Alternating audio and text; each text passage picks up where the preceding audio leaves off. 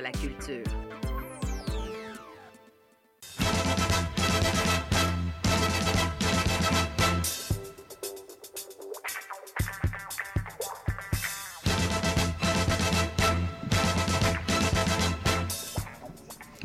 Vendredi 15 septembre 2023, on est de retour en an. Vous écoutez Guénaël Revel, l'émission s'appelle Monsieur Bulle et compagnie. Et ma compagnie ce matin, pour la rentrée, c'est la rentrée scolaire, Pascal Déjà fait, Guénaël. Bonjour. Bonjour. chers auditeurs. Bonjour, Simon. Pascal Patron, Simon Beaulieu. Bonjour. Voilà, Simon, euh, oui, vous pouvez le baisser, votre micro. Vous allez voir, c'est plus facile. le micro en face. Non, non, il a perdu l'habitude. Bonjour, ça va bien? voilà. Noël Fourcroy sera avec nous un peu plus tard dans, l'émission. Et puis des invités. Euh, alors, au cours de cette première demi-heure, Pascal, vous allez nous parler des cépages méconnus d'Europe de l'Est. Je vous ai fait un peu bosser hein, cette semaine. Oui, mais c'est pas grave, c'est toujours intéressant. Voilà. Pourquoi vous allez nous parler de ça? Ben, Tout simplement parce qu'on reçoit en fin d'émission, euh, autour de 11h, Madame Claude-Marie Bédard, euh, qui est l'une des responsables du jugement de Montréal le jugement de Montréal, je ne sais pas si vous vous souvenez, c'est, euh, on va dire, c'était la 13e édition, je crois, cette année. Euh, c'est une dégustation de vins d'une catégorie bien spécifique. Et cette année, c'était les vins blancs. Des autres pays. ce qu'on appelle des autres pays au Québec, parce qu'en fait, ce sont les pays qui n'ont pas, on va dire, leur tablette euh, nommée en SAQ. Et curieusement, moi, j'ai appris que la Grèce et l'Autriche n'en avait pas. Alors c'est un peu dommage d'ailleurs, parce qu'il y a quand même des très très belles choses en Grèce et en Autriche, et je trouve que c'est un peu mal représenté, ou en tout cas peu représenté. Voilà, alors on aura justement l'occasion d'en parler, et surtout de déguster les trois vins lauréats euh, vin blanc bien entendu. À 9h30, euh, je suis content parce que c'est la semaine Martinique gourmande. Ça, vous vous souvenez, puisque tous les ans, on reçoit des, Martiniquais. Et, aujourd'hui, je reçois la patronne, la grande patronne. Elle s'appelle Bénédicte Di Geronimo. Bonjour. Elle, est déjà là. Hein. Ils sont déjà en studio. C'est la présidente du CMT. Le CMT, c'est le Comité Martiniquais du Tourisme. Et avec elle, Monsieur Harold Jeanville, d'un restaurant. En fait, c'est le restaurant qui est dans un château. Si je me souviens bien, je vais donner, déjà je vais donner la parole à Harold. Ça s'appelle le Carte Blanche. bonjour, bonjour. Harold, c'est bien ça. Hein. Vous êtes aux Trois-Îlets Aux Trois-Îlets, dans un château. C'est ça. Château, château Gaillard. Voilà, c'est parce que je connais un petit peu l'île. Ah. Vous pourriez être allé assez souvent. Et donc, donc voilà, donc, je suis content parce qu'avec vous, pendant pratiquement trois quarts d'heure, de 9h30 à 10h15, ben, on va être sous le soleil martiniquais. On va parler de Martinique gourmande.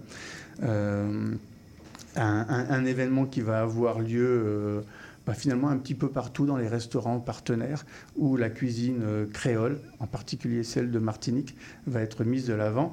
Et pour nous, qu'est-ce qui va être mis de l'avant? C'est le rhum. Alors on va parler un petit peu rhum, parce que le partenaire de cet événement, c'est Trois-Rivières. Ok. Voilà, Pascal. Ok, ok. Ça, c'est jusque 10h15. Euh, 10h15, euh, Monsieur Leonardo Bellaccini, qui est l'œnologue de San Felice. On sera là en Toscane. J'ai fait une petite entrevue euh, avec lui. Et donc, on va parler ben, des vins, surtout d'appellation Toscana. L'invité de Noël Fourcroy aujourd'hui à 10h30, ce sera Monsieur Normand Guénette du, du, vignoble Chaboté. Lui, on le connaît assez bien parce que ce sera, je crois, ça troisième ou quatrième Moi, ce que euh, fois ici dans, nos studios. Et Simon. ah, je vous ai réveillé. Non, ça va, ça va. J'étais en train de prendre euh, un café avec une petite liqueur de café. Alors, bah, bah, euh, je, vais, je vais vous faire un petit un petit carnet de voyage de, de, mon voyage au début de l'été chez euh, la distillerie Meletti en, Italie. En Italie. Où est-ce que, ben, en fait, je vous ai déjà parlé de la, de Nisetta par le passé. Alors là, je vous ai apporté trois choses, euh, trois petits bons du produits. Du chocolat et du café. Du café, du chocolat et un amaro. Alors, je vais vous parler de ça et de ma, ma petite aventure euh, là-bas dans ah bah dans, deux heures, ce sera entre 11h et 11h30. Claude-Marie Bédère donc, nous rejoindra pour le jugement de Montréal. Et puis, ben, si on a encore un peu de temps, on parlera de, nos, de quelques coups de cœur, parce que bon, cet été, on a un petit peu consommé, et il y a certains coups de cœur qui sont euh, vous parlez pour vous, Guénel oh, Je rêve. Écoutez-le, celui-là. C'est peut-être lui qui a eu le plus de coups de cœur. On remercie bien entendu Maurice Bolduc, qui est à la console technique euh, aujourd'hui. Et puis, ben, on a toujours un concours avec notre partenaire Vinom Design, la boutique du centre-ville de Montréal. Vous avez quatre verres d'une valeur de 100 dollars à gagner. en répondant à une question que je ne vais pas poser maintenant, bien entendu. Je vais la poser au milieu de l'émission. Je le dis déjà, chers auditeurs, ce sera une question en lien avec Martinique Gourmande, avec la Martinique. Alors écoutez-nous bien. La question, comme d'habitude, sera facile et il suffira simplement de nous envoyer la réponse par courriel à info à info à bulle avec un S, et on prendra le troisième courriel qui donne la bonne réponse, bien entendu, le troisième courriel. Voilà. Et bien entendu, euh, l'entourage de la maison n'a pas le droit de participer. D'accord? Bah, La table est mise. On est parti en Europe de l'Est. La chronique de Pascal Patron.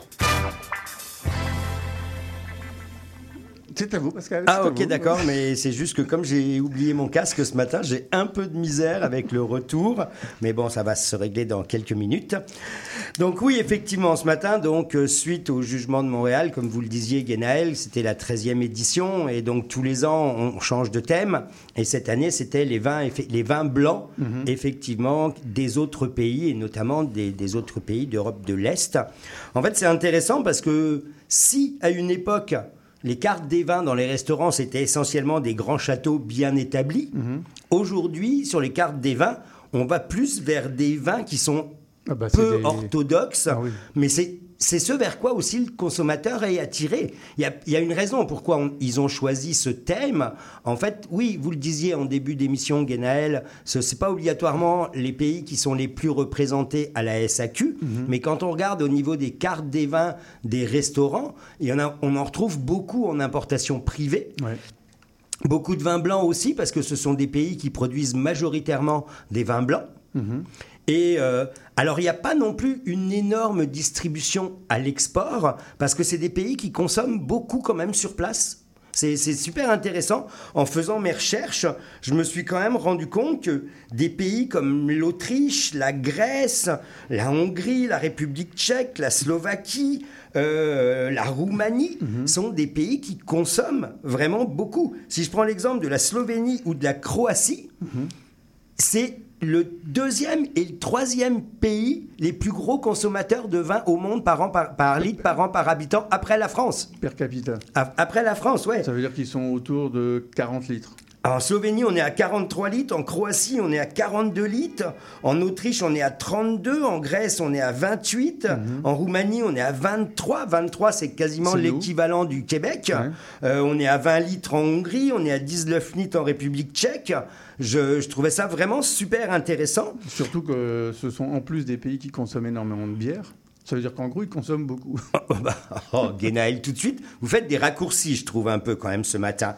Et puis, il y a aussi un autre phénomène, c'est qu'aujourd'hui, on a vu l'émergence des vins nature, euh, bio, biodi, nature. En fait, c'est des pays aussi qui sont très axés sur les vins bio et nature. Et c'est aussi pour ça qu'aujourd'hui, il y a un engouement euh, pour ce genre de vin. Mhm. Qui plus est, c'est des vins qui sont à plus faible teneur en alcool en général.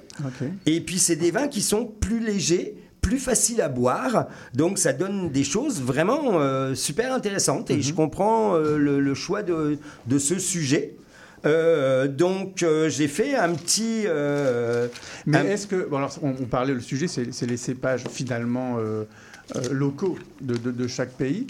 Est-ce que ce sont également des pays qui, comme beaucoup d'autres, aiment bien associer les cépages plus traditionnels tels que Sauvignon, Chardonnay et autres Alors, on en retrouve du Sauvignon, euh, du Sauvignon blanc, du Chardonnay, on retrouve aussi du Cabernet Sauvignon, du Merlot, du Pinot. Oui, les cépages internationaux, malgré tout, sont représentés, mais ils ont quand même une multitude de cépages locaux. Mhm. Et ça, ça donne aussi leur particularité. Ils, ils élaborent beaucoup de vins pas obligatoirement beaucoup en assemblage de différents cépages, mais des cépages inusités, des cépages qu'on ne connaît pas. Et quelque part, c'est ce vers quoi se tourne aussi le consommateur aujourd'hui. On en a peut-être, le consommateur en a peut-être marre de boire du chardonnay et du, du cabernet sauvignon. Je fais un résumé, mais bon. Euh, donc, euh, et puis c'est des régions quand même qui, qui, émergent. Euh, puis c'est des régions malgré tout de culture viticole millénaire. Je veux dire, c'est quand même plus ou moins le berceau de, euh,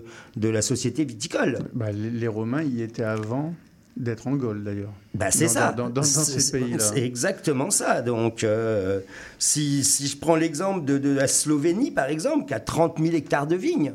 30 000 hectares de vignes, c'est à peu près aujourd'hui l'équivalent de la superficie de la Bourgogne. la Bourgogne, ça doit être 28 ou quelque chose comme ça. Donc, on est vraiment. Ils ont 52 cépages. C'est énorme, 52 cépages. Et le plus utilisé, qui représente quand même un tiers de la production, c'est le Welsh Riesling. Oui. Donc, qui, doit être un cousin euh, du, du, Riesling, parce qu'il y, en a pas mal, quoi, de cette famille-là. Qui est un cousin du Riesling, effectivement. Mais on va retrouver aussi du Zelen. Ça, Alors, je, m'excuse, mais pour la prononciation de tous ces cépages, je risque de les écorcher ne parlant pas la langue locale. Euh, c'est peut-être pas obligatoirement génial. Mhm. Mais non, le Zelen, c'est un cépage blanc et c'est un des plus anciens cépages slovènes. Donc c'est euh, après on retrouve effectivement de la Malvazia, euh, on retrouve du Refosque en rouge, euh, on va retrouver aussi bien sûr du Furmint. Oui, bon ça lui on le connaît un lui, peu on le connaît un peu plus. Pourquoi vous le connaissez, Genaël ben, En Hongrie et puis on, ah, pense ben. évidemment entre autres à, certains Tokai. Ben, c'est ça. Avec le Archlavalou, c'est effectivement les, le Archlavalou. non, puis ça, c'est vrai que ça fait longtemps qu'on en a quand même en, SAQ. Euh, du, du, Tokai Et du Arche Du Arche mais bon, mais du Furmint, on en a aussi à la SAQ quand même, quelque part.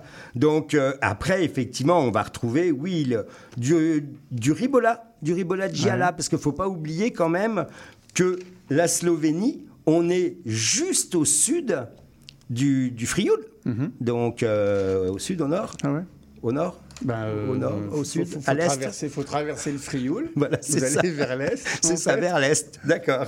Mais j'ai pas euh, la, carte euh, devant les yeux, donc.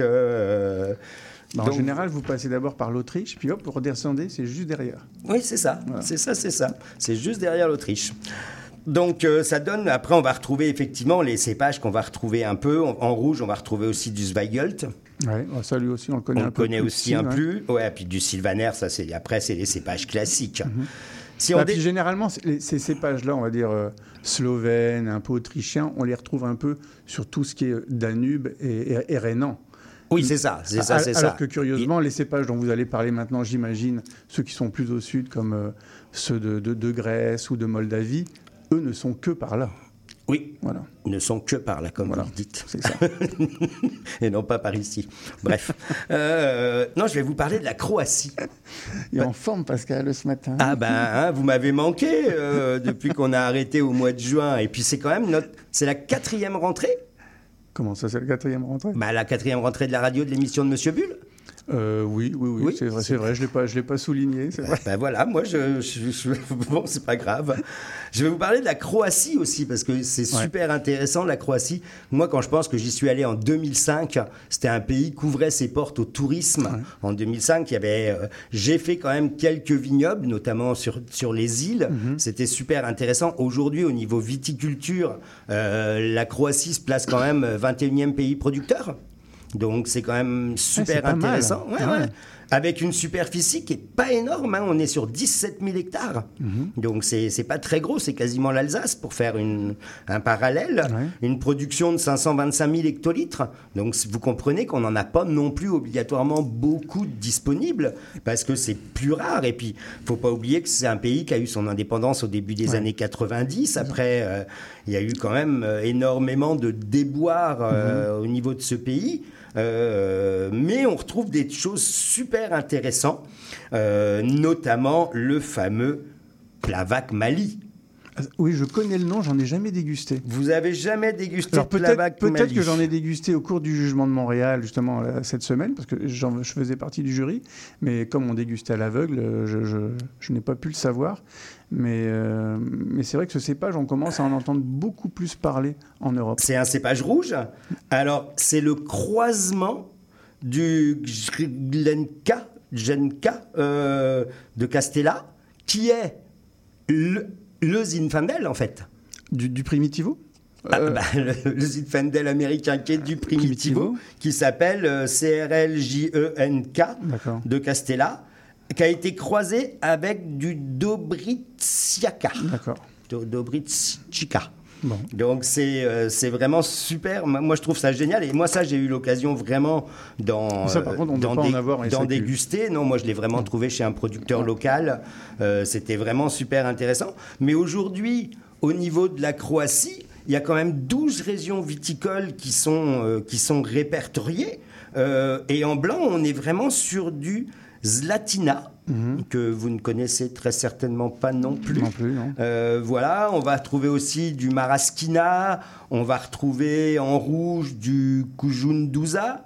Euh, mais c'est surtout à la limite au niveau des rouges que le Plavac Mali se, démarque et donne vraiment des choses super intéressantes.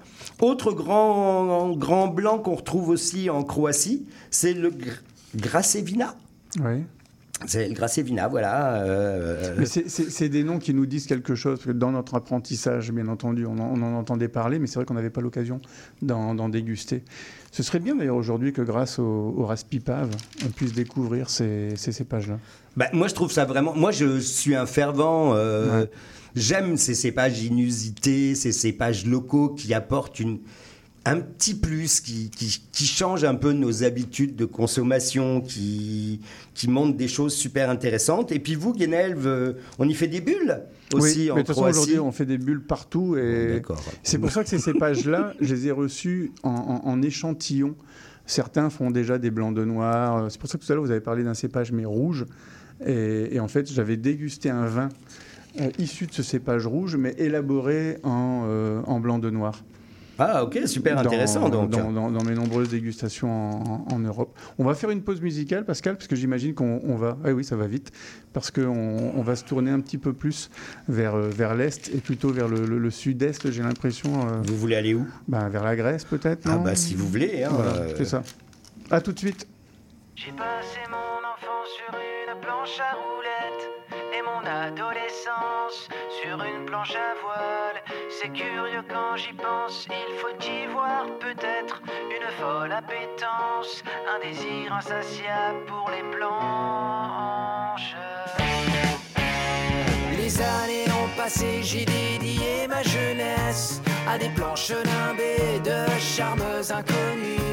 Je me l'étais juré et j'ai tenu promesse, la scène aura été ma planche de salut. J'ai passé ma vie sur des planches, c'est une marotte assumée. Je suis même allé outre-Manche, voir si j'en avais sous le pied. Bien des fois j'ai scié la branche sur laquelle j'avais été posé. Entre quatre planches, j'entends vivre le pied au plancher.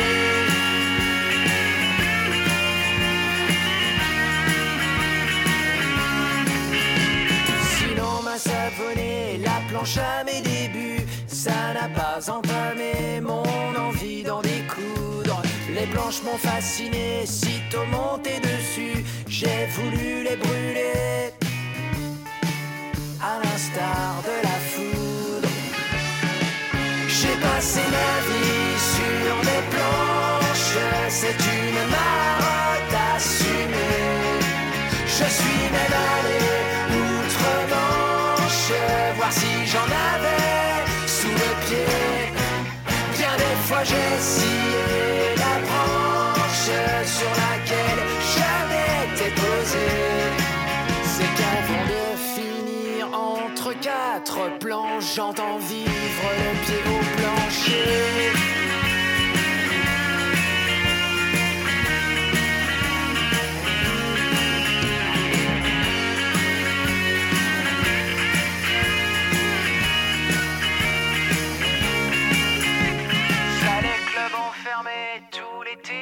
On a failli flancher, abdiquer pour de bon. Comme d'autres, on a planché, reclus dans nos labos. Puis les planches ont résonné sous nos pas de nouveau. Je passerai ma vie sur les planches. C'est une vocation, c'est inné. Tant qu'ici la vie me débranche, façon Molière en plein métier. Je passerai ma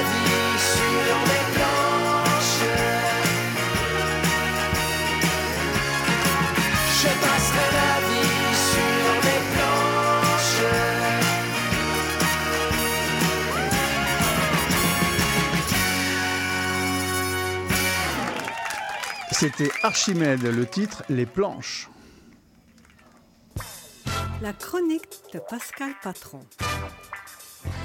Et avec Pascal, ce matin, on est en Europe de l'Est, on va dire euh, à l'Est du Danube. Allez. Alors, vous parliez tout à l'heure du Tokai. On était en Hongrie, donc je vais revenir sur la Hongrie. Mais savez-vous qu'on fait aussi du Tokai slovaque?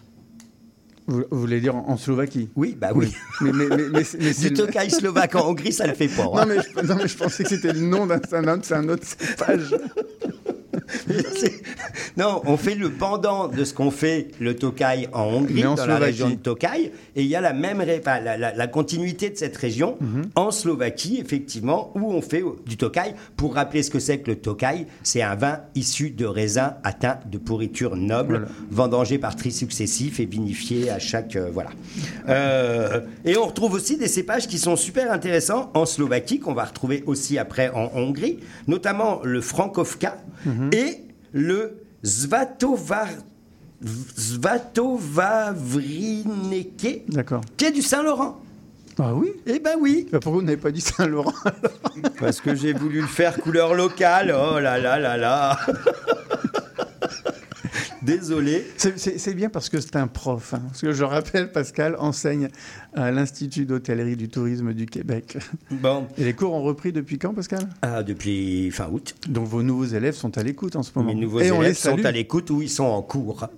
Ah oui, ils sont en cours. Ou ils sont en cours euh, et à l'école le vendredi matin. Enfin, s'ils vous écoutent, ça veut dire que le prof qui leur enseigne en ce moment n'est pas intéressant. Ben oui, si- s'ils m'écoutent, c'est qu'ils sont pas à l'école, d'accord. Donc euh, non, je vais parler donc de la Hongrie. Vous m'avez lancé le sujet. C'est quand même le 14e pays producteur de vin au monde, Ouais. avec une production malgré tout, ça, ça décroît quand même très vite. hein. On est sur 3,2 millions d'hectolitres quand on pense que l'Italie était 48 millions. Euh, voilà. Mais c'est quand même une région viticole euh, qui, qui, qui- qui a une superficie de 150 000 hectares. On sait que la tradition euh, en Hongrie euh, remonte à l'Empire. 150 000 hectares? Ouais, Bon, 100, c'est beaucoup. ouais. Ah oui Oui, oui, c'est beaucoup. C'est plus que Bordeaux.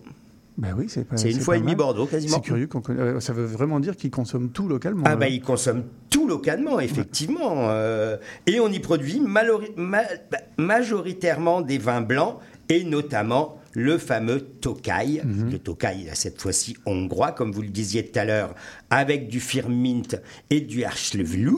Euh, on va retrouver aussi en rouge un cépage que vous connaissez, le Kek Francos, Ouais. le Keko Porto, euh, le Kek Burgundy.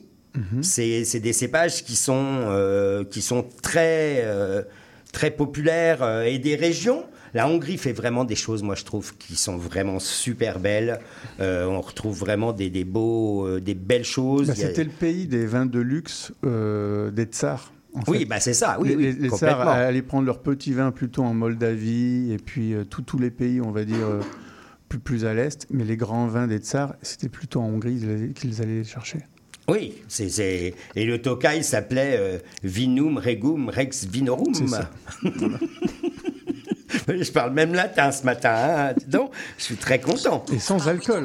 Et sans alcool. Et sans alcool, non, non, bah, c'est correct. La- L'Autriche, l'Autriche aussi qui fait des choses qui sont euh, aujourd'hui, on retrouve un peu de vin autrichien quand même. Ah oui, euh, bah, même beaucoup. Beaucoup même. à la Ah oui, SAQ. oui. L'Autriche pr- produit, c'est le 17e pays producteur. Mhm. L'Autriche produit 83% de vin blanc. C'est c'est énorme. La viticulture bio, alors j'en ai parlé un peu en début de, de chronique, la viticulture bio dans ces pays prend énormément d'ampleur. Euh, le- la région de Wachau, Ouais. Wachau, Wachau. Wachau, Mhm. euh, comme euh, vous prononcez mieux que moi, on est d'accord Vous parlez hongrois, Euh, Guénel Non, mais allemand deuxième langue. Oui, moi aussi, à moi aussi, j'ai tout perdu. Euh, bah, faut pas oublier que la région de là, ça va pas du tout. C'est quand même une région qui est classée au patrimoine mondial de l'UNESCO, Ouais, c'est. Moi, j'avoue que j'ai appris beaucoup, beaucoup, beaucoup de choses. Alors, les cépages de l'Autriche, on les connaît un peu plus, parce que c'est du Gruner Veltliner, c'est du Zweigelt. Le, Gruner, c'est le premier cépage en volume euh, en Autriche? En Autriche, en blanc, ouais. Ah, ouais, ouais, ouais. Après, on retrouve du Riesling, mhm. on va retrouver du Neuburger, et on va retrouver après les classiques Chardonnay, Sauvignon blanc. Euh, le Zweigelt, qui est un croisement entre le Blaufränkisch et toujours notre Saint-Laurent. Mhm. Donc le Saint-Laurent est quand même dans ces pays-là euh, représenté. On en retrouve au Québec, bien sûr, du Saint-Laurent. C'est pour ça que je fais référence au Saint-Laurent. Mhm. Et on va retrouver effectivement donc du Zweigelt et en rouge, on va retrouver du Blaufränkisch. Autre région qui est quand même euh, super intéressante, la Roumanie. Ça, on en ah bah, retrouve aujourd'hui des vins roumains au Québec, mais c'est le 13e pays producteur, mhm. avec euh, quasiment 5 millions d'hectolitres de produits. Bah, alors là encore, euh, une histoire euh, viticole qui remonte à, j'allais dire, à la romantique, à la nuit ah des temps. Mhm. C'est vrai, ça le fait rire. Mais oui, moi aujourd'hui, je suis, je suis bon public. Euh, Heureusement qu'il n'y a pas encore de rhum à table. Hein ben oui, malheureusement, je pense même qu'on n'aura pas de rhum à table. je vais vous faire courir à la SAQ voisine pour chercher une bouteille de Trois-Rivières. Ah d'accord, il n'y a pas de problème, je peux y aller. mais la Roumanie, connaissez-vous la superficie de la Roumanie? Euh, euh, la superficie viticole Non, ouais, la superficie viticole. Euh, bah, si tout à l'heure on était à 150 000, là on va passer à 230 000 Ouais, 250. Pas mal. Hein. bah, c'est quand même le cinquième pays en superficie en Europe. C'est énorme. Et c'est le neuvième pays producteur. C'est le neuvième pays producteur en volume en Roumanie. Euh, Alors eux, par contre, ils exportent un peu plus en ce moment. Ils hein. exportent un peu plus. Ils ont 250 bah, 000 hectares. On est loin des 30 000 hectares des petits pays dont je parlais tout à l'heure. Hein. Euh, il y a quatre grandes régions viticoles qui sont quand même bien délimitées. Mhm. En blanc, on va retrouver du Welsh Riesling. On va retrouver un peu d'aligoté. Alors ça, c'est pour les cépages. C'est le même aligoté que le français? Bah apparemment, euh, apparemment oui. Mhm. on va retrouver surtout du Feteasca bah Regala, du Feteasca Alba. Et on en a en SAQ. Et on en a ça en SAQ pour le coup. Et en rouge, on est sur du Babeasca Negra et du Fateasca Negra. Et on en a aussi en SAQ. Et on en a aussi en SAQ. Euh, après, on va retrouver effectivement le Cabernet Sauvignon et le Merlot. Voulez-vous que je vous parle de la Grèce? Euh, il vous reste quoi Une petite minute trente, on va dire. Est-ce que vous voulez euh, vous réserver pour la semaine prochaine ou bien vous avez le temps? Non, on va faire un topo sur la Grèce. La semaine prochaine, on changera de sujet comme ouais, ça. Ce serait pas mal. Et j'en profite. Laissez-moi parler si vous voulez que je ah, bah, finisse en une minute trente. Donc la Grèce, la Grèce moi, je, sais qu'on en a très peu au Québec. 150 000 hectares. Euh, c'est le sixième pays producteur en Europe. C'est le 18e pays producteur euh, dans le monde avec 2 millions d'hectolitres. La Grèce produit 60% de vin blanc. Euh, des régions qui sont quand même assez réputées, si je pense à Naoussa, si je pense à Santorin. au niveau des cépages, en blanc, on va être sur de l'acirtico, mhm. euh, on va être sur de l'attire, l'attire qui est un cépage qu'on retrouve à Santorin, euh, on va être sur du lagorti. Euh, en rouge, on est sur du Xinomavro. Ah oui, j'ai oublié en blanc aussi le Roditis, quand même, qui est très connu. du Xinomavro, de la Georgitico. Mhm. Ça donne vraiment des choses super intéressantes. Puis il faut pas oublier non plus tout ce qui est liquoreux avec le muscat de Samos. Puis la particularité de la Grèce, et ça malheureusement je pense qu'on n'en a pas, c'est quand même le Redzina.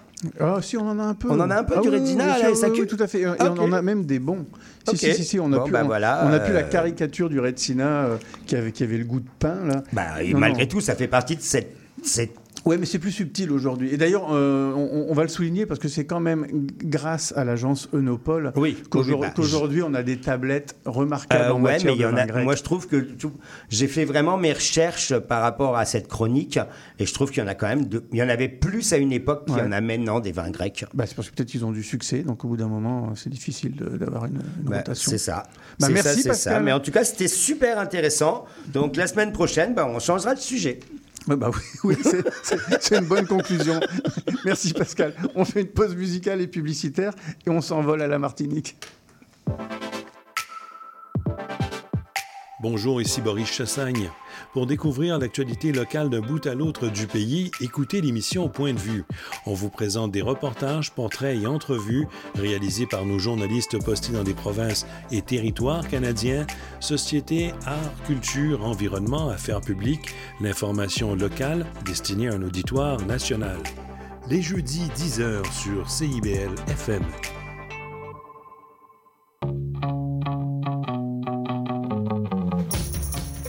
Vendredi à 14h. C'est accompagné de Bergui Bergondi, Zachary Tégauti, Rosalie Lacroix, Mathilde Prou et Jacinthe Toupin, cinq humoristes que deux boomers, un X, trois Y et des Z se parlent et c'est un trait d'union sur les ondes de CIBL 101,5.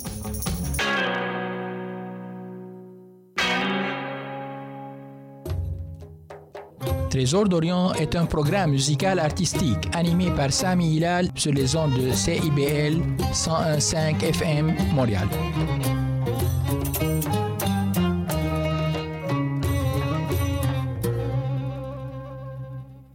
CIBL 101.5 Montréal. Écoutez, je vais vous chanter le petit taux qui m'est arrivé. Écoutez, je vais vous chanter le petit taux qui m'est arrivé.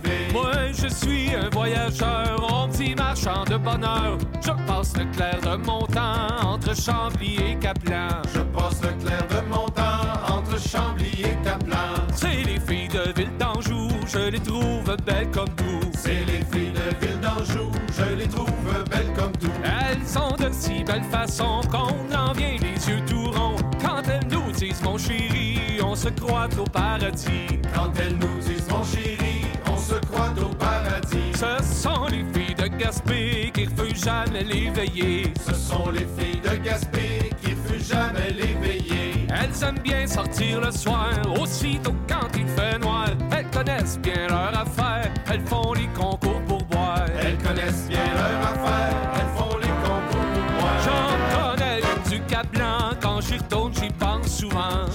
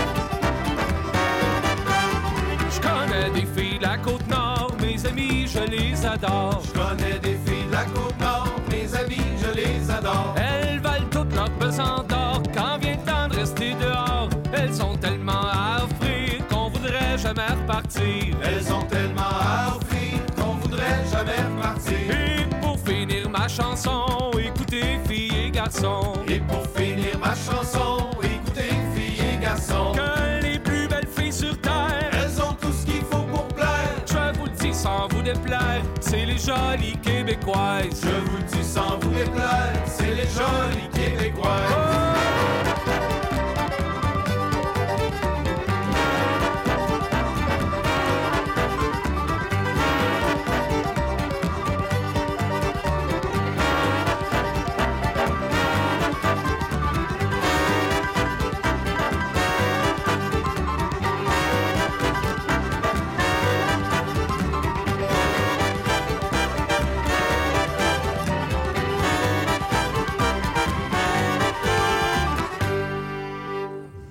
Ben, vous l'aviez reconnu, c'était La bottine souriante, euh, le titre Les jolies québécoises. Les invités de Monsieur Bull. On est en Martinique, ils nous ont apporté le soleil. Il manque juste la mer. un petit peu de rhum, un petit peu d'acra, euh, enfin bref. Bref, pour nous, ben, c'est le plaisir d'essence. Madame Bénédicte Di Geronimo, présidente du CMT, Comité martiniquais du tourisme, et Monsieur Harold Jeanville, chef du Carte Blanche. Bonjour. Bonjour. Voilà, re-bonjour. Re, Absolument. Bien devant le micro, ça va, ça va bien aller. Alors, bon, nous les Québécois, on connaît bien on connaît bien. On connaît la Martinique grâce à cet événement Martinique gourmande qui maintenant existe depuis plus d'une décennie. Puis c'est vrai que ça a bien évolué. Euh, on a beaucoup de temps ce matin, donc on va pas seulement parler de la nourriture, même si Harold est, là pour ça, mais je vais profiter que vous soyez avec nous, Bénédicte, pour parler vraiment de la Martinique, de, l'histoire, de sa géographie, et, puis de l'évolution touristique, parce que j'ai l'impression que depuis cinq ans, à peu près, il y a eu un gros... Euh, il y, a des choses qui se passent. ne serait-ce que dans l'offre hôtelière, parce que je connais bien cette île, mhm. et euh, c'est fou. Il y a des établissements aujourd'hui euh, d'accueil qui sont vraiment remarquables. C'est quand même une nouveauté, ça. Ben écoutez, je, suis contente déjà de vous entendre dire que la Martinique a, un petit peu sa notoriété euh, au Canada et singulièrement à, Québec. Et c'est vrai. C'est vrai que c'est une longue histoire, euh, la Martinique euh, et, le Canada. Et, et, ça fait 16 ans, effectivement, qu'il y a ce festival, festival autour de la gastronomie, mais qui a quand même très, très bien joué son rôle pour pouvoir permettre aux uns et aux autres de découvrir la destination Martinique. Donc, la Martinique, comme vous l'avez dit, ce sont énormément de points d'intérêt. Évidemment, sa gastronomie. J'ai envie de dire tout simplement les saveurs martiniquaises, parce que vous avez euh, un territoire extrêmement riche, mhm. riche en offres euh, euh, diverses, de la plus simple à la plus complexe. Et, je crois que l'ensemble des palais sont totalement ravis de ces découvertes ou redécouvertes parfois. Et puis, vous l'avez également noté, nous avons un dynamisme touristique qui est vraiment au rendez-vous. Post-Covid, nous avons Dieu merci, très très rapidement repris euh, notre rythme. Mhm. Et maintenant, euh, nous sommes à 2023 avec une croisière qui a reprise, avec une habitude de séjour qui a également reprise, et puis un territoire tout à fait en phase avec le tourisme qu'il souhaite offrir. C'est ça. Alors c'est sûr que nous, quand on pense Martinique, quand je dis nous, nous trois autour de la table, on pense d'abord Rome, parce que c'est un peu notre métier, c'est normal. Et même au niveau du Rhum, il y, y, a des nouveautés. Absolument. Donc euh, des, nouvelles marques qui sont apparues au cours des dix dernières années, en fait trois. Oui. Bah, j'ai envie de vous dire qu'on est dans le thème d'ailleurs de, ce, de, ce, de cette édition euh, entre tradition et innovation. Et le Rhum justement a suivi également euh, cette trajectoire de se dire qu'il y a là effectivement un outil et une base très traditionnelle et très classique de notre territoire qui a été d'ailleurs reconnue, AOC, et dont justement la la, pertinence, j'ai envie de dire, a été reconnue également internationalement, mhm. mais qui ne s'est pas reposée sur ses lauriers. Et donc, nous avons de nouveaux venus et également de nouvelles approches euh, de ce rhum euh, qui se fait euh, à la fois mieux connaître et puis et avec les mêmes notions que l'on peut retrouver sur d'autres types de, boissons, la notion de cépage, la notion également d'année. c'est ça, parce qu'il faut le dire, hein, le, le rhum de Martinique, donc d'abord, c'est une appellation d'origine contrôlée et c'est la seule en matière d'eau de vie, euh, avec l'armagnac et, le cognac bien entendu, mais en matière de rhum, c'est la seule au monde.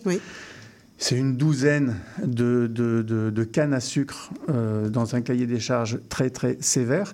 Puis c'est vrai que malheureusement, nous ici au Canada, on le connaît très très peu pour des raisons, on va dire, de, santé et puis de, de, chimie, on va dire, mais on ne va pas rentrer dans ce sujet-là.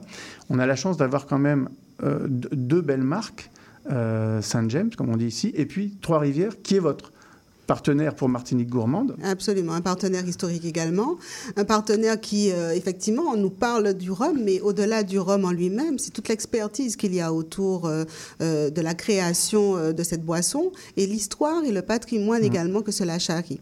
Donc nous on parle de spiritourisme, donc la possibilité aujourd'hui qui est offerte que l'on soit entre guillemets amoureux de, de, la boisson et de sa et de sa de sa complexité ou pas, mhm. il y a énormément de choses à connaître euh, au travers de cette divagation et euh, autour du Rhum. Euh, donc il y a aujourd'hui d'anciennes habitations, c'est comme ça qu'on les nomme, avec des distilleries pour certaines historiques, qui ont également un très grand savoir-faire, on en a parlé, et qui aujourd'hui sont totalement ouvertes à la découverte pour nos visiteurs.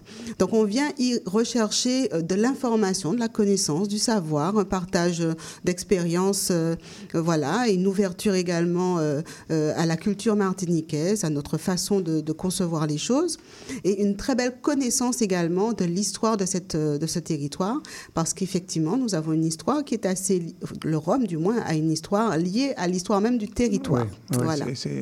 Quand on pense Martinique, d'ailleurs, on pense surtout Rome, je le disais tout à l'heure. Puis après, ben, on découvre et on peut découvrir des, les, mets, la cuisine, la cuisine créole. Alors c'est pour ça que je vais me tourner euh, vers, vers Monsieur Jeanville. Euh, c'est votre première fois ici à Montréal. Hein? Montréal et Canada. Montréal et Canada. alors, bah, écoutez, euh, bienvenue. J'espère que vous allez y revenir. Avec plaisir. Vous, vous êtes aux Trois Îlets. Exact. Et les Trois Îlets, c'est un petit peu la, base touristique. Il y a énormément mmh. de, de, de, tourisme dans, dans, ce coin-là. Votre restaurant s'appelle le Carte Blanche. Tout à fait. C'est ça Tout à fait. Et est-ce que vous travaillez, un, on va dire, un, un mets en particulier de, de, Martinique ou alors non, vous proposez plutôt une carte très euh, diversifiée? Je propose une carte diversifiée. Le, euh, restaurant s'appelle Carte Blanche pour la simple et bonne raison. En fait, euh, c'est un restaurant où le client nous donne, nous donne carte blanche, c'est-à-dire il ne sait pas ce qu'il y aura dans son assiette. Donc l'idée c'est euh, l'inspiration du matin, le marché du matin, le producteur qui nous ramène euh, son produit, le pêcheur qui arrive avec ce que la nature a bien voulu lui, lui offrir. Mhm. En fait là, et là nous avons plaisir, euh, mon équipe et moi, de travailler tous ces produits, je dirais d'exception parce qu'un produit, euh, un poisson fraîchement pêché, le produit fraîchement sorti, euh, sorti de la terre, deviennent des produits d'exception pour moi. Alors justement, on va en parler. les poissons, les, mhm. poissons, on va dire, locaux, mhm. euh, quels sont-ils? Ben, Écoutez, nous avons, je ne parlerai pas simplement du vivano, parce qu'il n'y a pas que ça, mais on a le poisson bourse, il y a le balarou, nous avons du, du je dirais, du marlin, de l'espadon, de la bécune, nous avons du poisson volant, en fait, poisson coffre, en fait, nous avons une diversité. Est-ce que tous les poissons euh, peuvent se manger? Lorsque vous êtes en, pêche comme ça dans les Antilles Oui, oui. En fait, il, y a, faut, il, faut, il, y a, il y a deux sortes de, pêche. Il y a la pêche côtière et puis il y a la pêche traditionnelle où, où nous sommes vraiment euh, le pêcheur à la Seine, où nous avons euh, les la pêche au casier, où il y a plusieurs types de poissons. On a la carpe euh, qui est un poisson de casier, le balao qui est un poisson de Seine. En mhm. fait, il y, a, il y a vraiment une multitude de poissons et tout se cuisine. C'est dommage que... On, la Martinique, on a situé euh, le thon, le Vivano, mais il y a, plein d'autres choses. Oui, c'est ça. Bah on a un peu réduit. Voilà. On a un peu réduit la Martinique autrefois.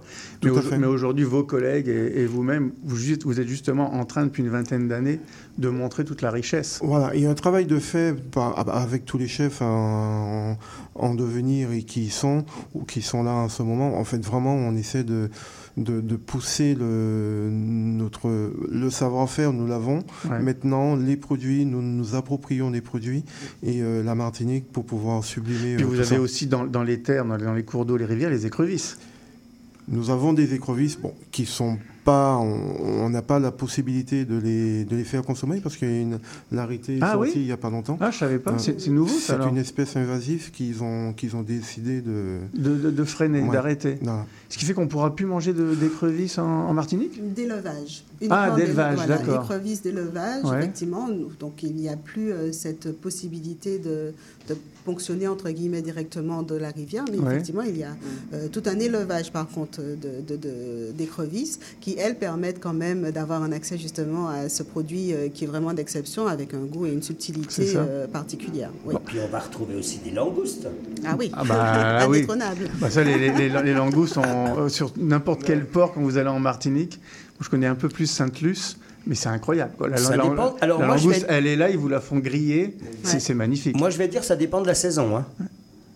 Ah bah Parce que quand vous y allez à Noël, euh, la langouste, elle n'est pas obligatoirement sur tous les ports, hein, euh, dans tous les ports à Noël. Ah, pourtant je l'ai fait, puis on en trouve. approprié à Noël, c'est vrai que c'est un ah, vous les gardez pour vous ben, Écoutez, il faut bien, hein, il, faut bien se faire plaisir en tant que. Non, mais il y, en, a pour tout le monde. Il y en a pour tout le monde.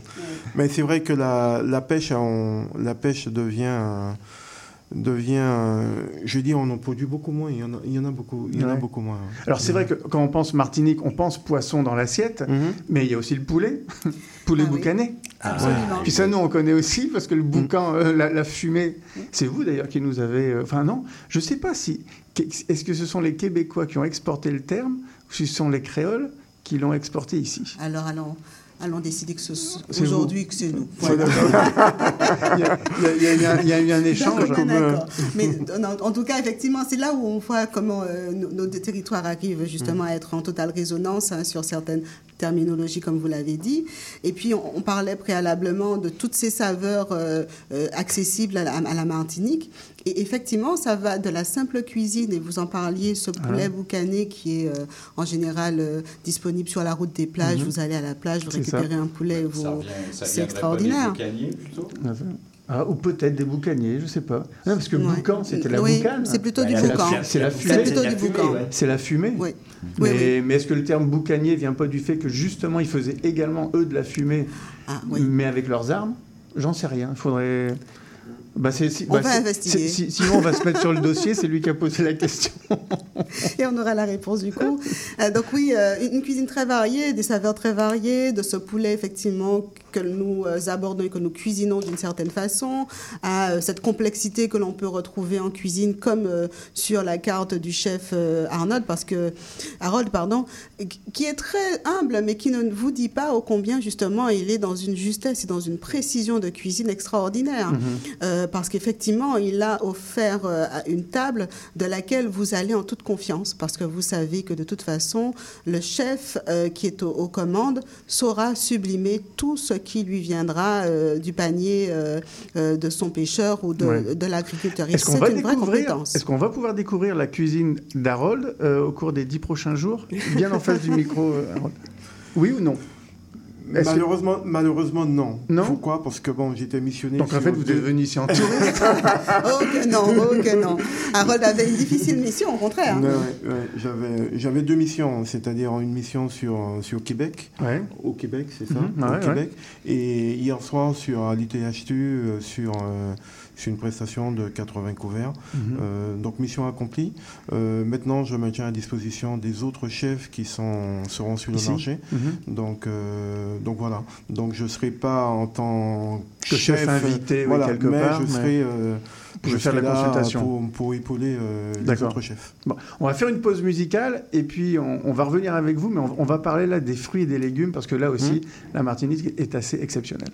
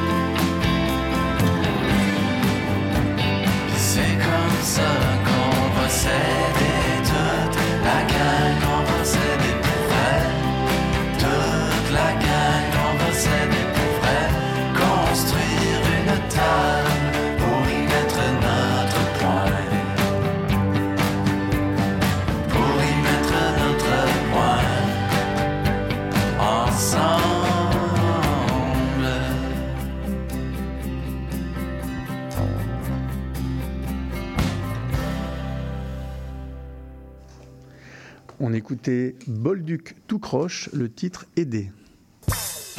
Les invités de Monsieur Bull. Nos invités, c'est Madame Bénédicte Di Geronimo, présidente du CMT, Comité Martiniquais du Tourisme, et Monsieur Harold de Jeanville, chef du euh, Carte Blanche. On était avec vous justement, Harold. on, a discuté plutôt euh, poisson, crustacés. Mhm. Et là, on, va parler de, de, légumes, on va dire, de, de plantes et, de fruits. Parce que là, pour le coup, euh, il n'y a que vous qui pouvez euh, travailler euh, certaines, certains légumes comme de la pomme de terre, mais qui ne pas de la pomme de terre, si vous voyez ce que ah, je veux dire. Le fouille à pain. Voilà. C'est ça. Oui, excellent produit, excellent légumes, cuisiné depuis, je pense que depuis la création la du monde. oui, donc en fait, ouais, c'est notre pomme de terre je dirais, la pomme de terre pousse euh, dans la terre, tandis que là, le fruit à pain, c'est euh, dans un arbre, c'est dans un arbre euh, qui est très, très, très raffiné et très prisé, où nous pouvons faire des multiples recettes. Nos, nos, ancêtres nous ont laissé ce qu'on appelle le, je dirais pas macadam, mais le, oh, de mémoire, à base de fruits à pain. Ah, le migan. le migan, le, migan, de fruits à pain. Mm. Donc, c'était mélange de fruits à pain, de giromont et de viande salée. Ah oui oui, ça c'est. Donc c'est pas une purée, ça, c'est un plat. C'est un plat. C'est un plat mijoté. Euh, très très longuement. à base de quelle viande? De, de porc. De porc. Donc c'est un peu votre, c'est le porc bourguignon quoi. C'est comme un. Euh, on peut dire ça. Mais parlez du frais à pain, parce que je suis certain qu'il y, a des auditeurs qui ne savent pas ce que c'est, parce que quand vous dites une patate qui pousse dans un arbre, mais, c'est vrai que ça a la texture. Ça a la texture. Puis même avec d'ailleurs, même avec la peau, on peut en faire des mhm. chips. Oui. on peut faire des chips, euh, on peut faire une purée, un chip parmentier, euh, des frites. en fait, tout, tout se mange de fruits à pain. On peut faire de la confiture avec le le, la fleur, la fleur, mhm. du fouille à pain. Mais pour cela, il faut laisser tomber cette fleur au sol, ensuite le faire tremper dans, aller, je dirais, 3-4 jours dans l'eau. Mhm. Et à ce moment-là vient un, savoir-faire où il faut laisser cuire très longtemps avec du sucre. C'est entre une, pomme de terre blanche et une pomme de terre sucrée finalement. Pas, dans la couleur, mais. Euh, mais disons que c'est aussi ça la magie hein, du fruit à pain, puisqu'on en parle, c'est d'être à la fois euh, tout à fait précieux pour les cuisines salées, enfin les préparations salées, que pour mm. les préparations sucrées. Donc, selon effectivement son degré de maturité, vous pourrez en faire un excellent produit, comme on en a parlé, un migan. À tous mm. ceux qui nous écoutent, quand vous mm-hmm. irez en Martinique, demandez un migan. mais, mais, c'est vrai que par contre, ça doit être, euh, c'est plutôt euh, domestique, familial, parce que j'ai rarement vu du migan sur des, cartes de restaurants. Et c'est là où il faut aller chez Harold. en fait, à Carte Blanche, on, s'est réapproprié la, la, cuisine d'antan au goût du jour. C'est-à-dire les l'idée, c'est le, goût d'antan présenté à, enfin, contemporain. voilà. Donc, revisiter. revisiter. Hier soir à l'UTHK, j'ai présenté un, petit déjeuner enfin, en, en, Martinique, c'est le tinet mouru. Mhm. C'est on mange ça traditionnellement le dimanche euh, en famille, on se retrouve et on mange un, un tinet mouru et avocat. En fait, hier c'était en, en mode euh, en mode restaurant, je dirais pas gastronomique, mais en fait en, dans une nouveauté. il y avait 5-6 services. Voilà.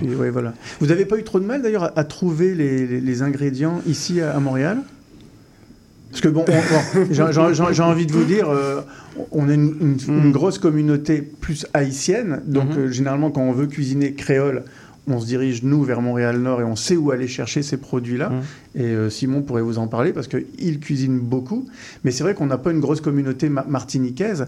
Donc pour vous, ça ne doit pas être facile de, de, de, travailler euh, ici. Oui, mais là, on a, on a pu trouver. Euh, bon, j'ai eu un seul souci, c'était sur la, la, banane tina. Ouais. j'ai reçu du plantain à la place. C'est ça, bah oui. Mais c'était pas. À part ça, non, tout ce qui était avocat, morue salée, manioc, non, on a pu. Non, ça, manioc, on en a beaucoup. Ça a été. Ça, c'est les petites, petites, petites?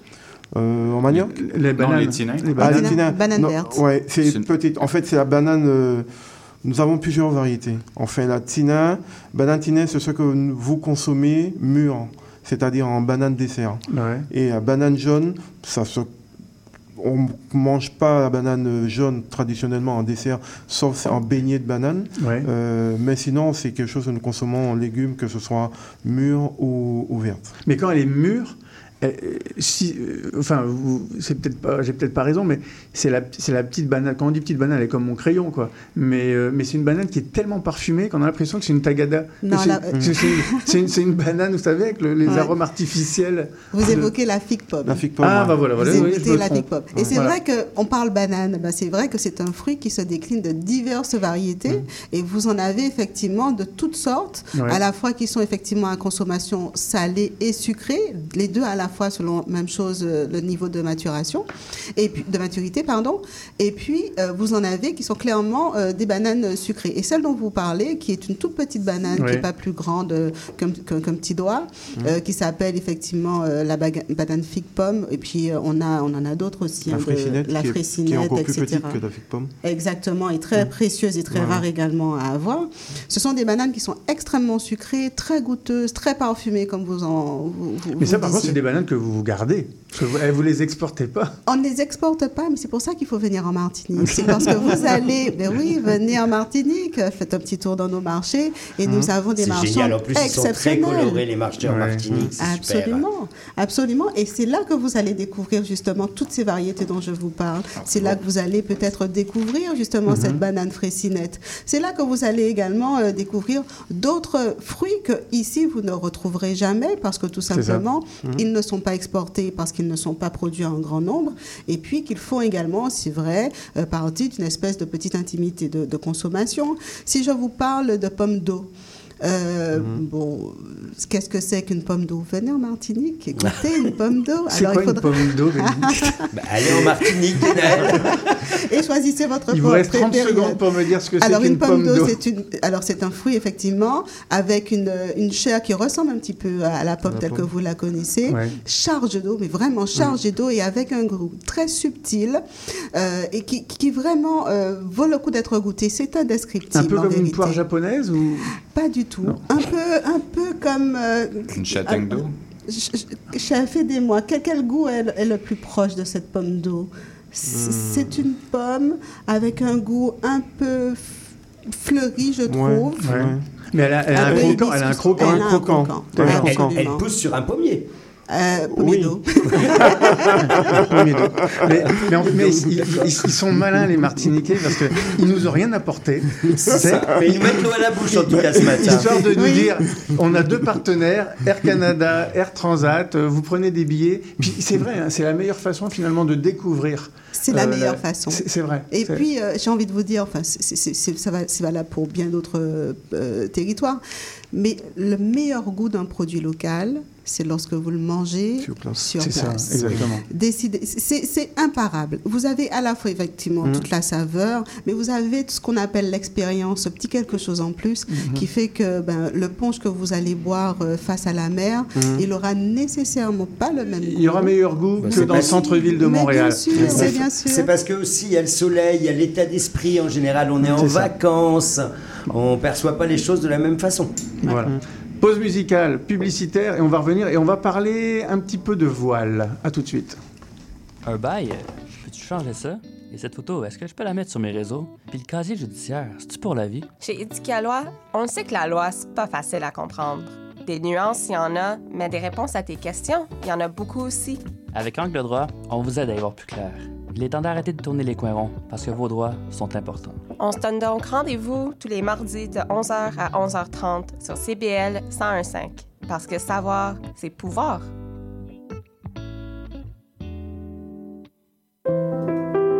Je m'appelle Charlie Mulot.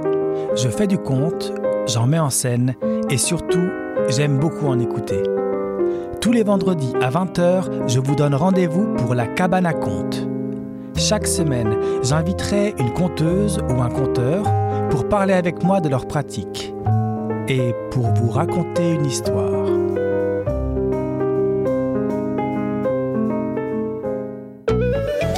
Ici Maude Desbois. À l'effet durable, on parle d'environnement, de défis de société et de développement durable en s'appuyant sur l'actualité environnementale. C'est un rendez-vous tous les mardis 10h, rediffusion lundi 8h sur les ondes de CIBL 1015. Chat.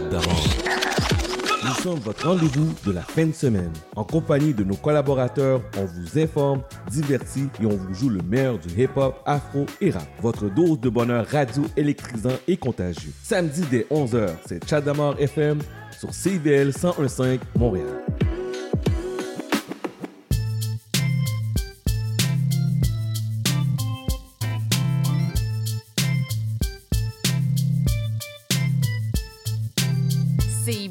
101.5 Montréal.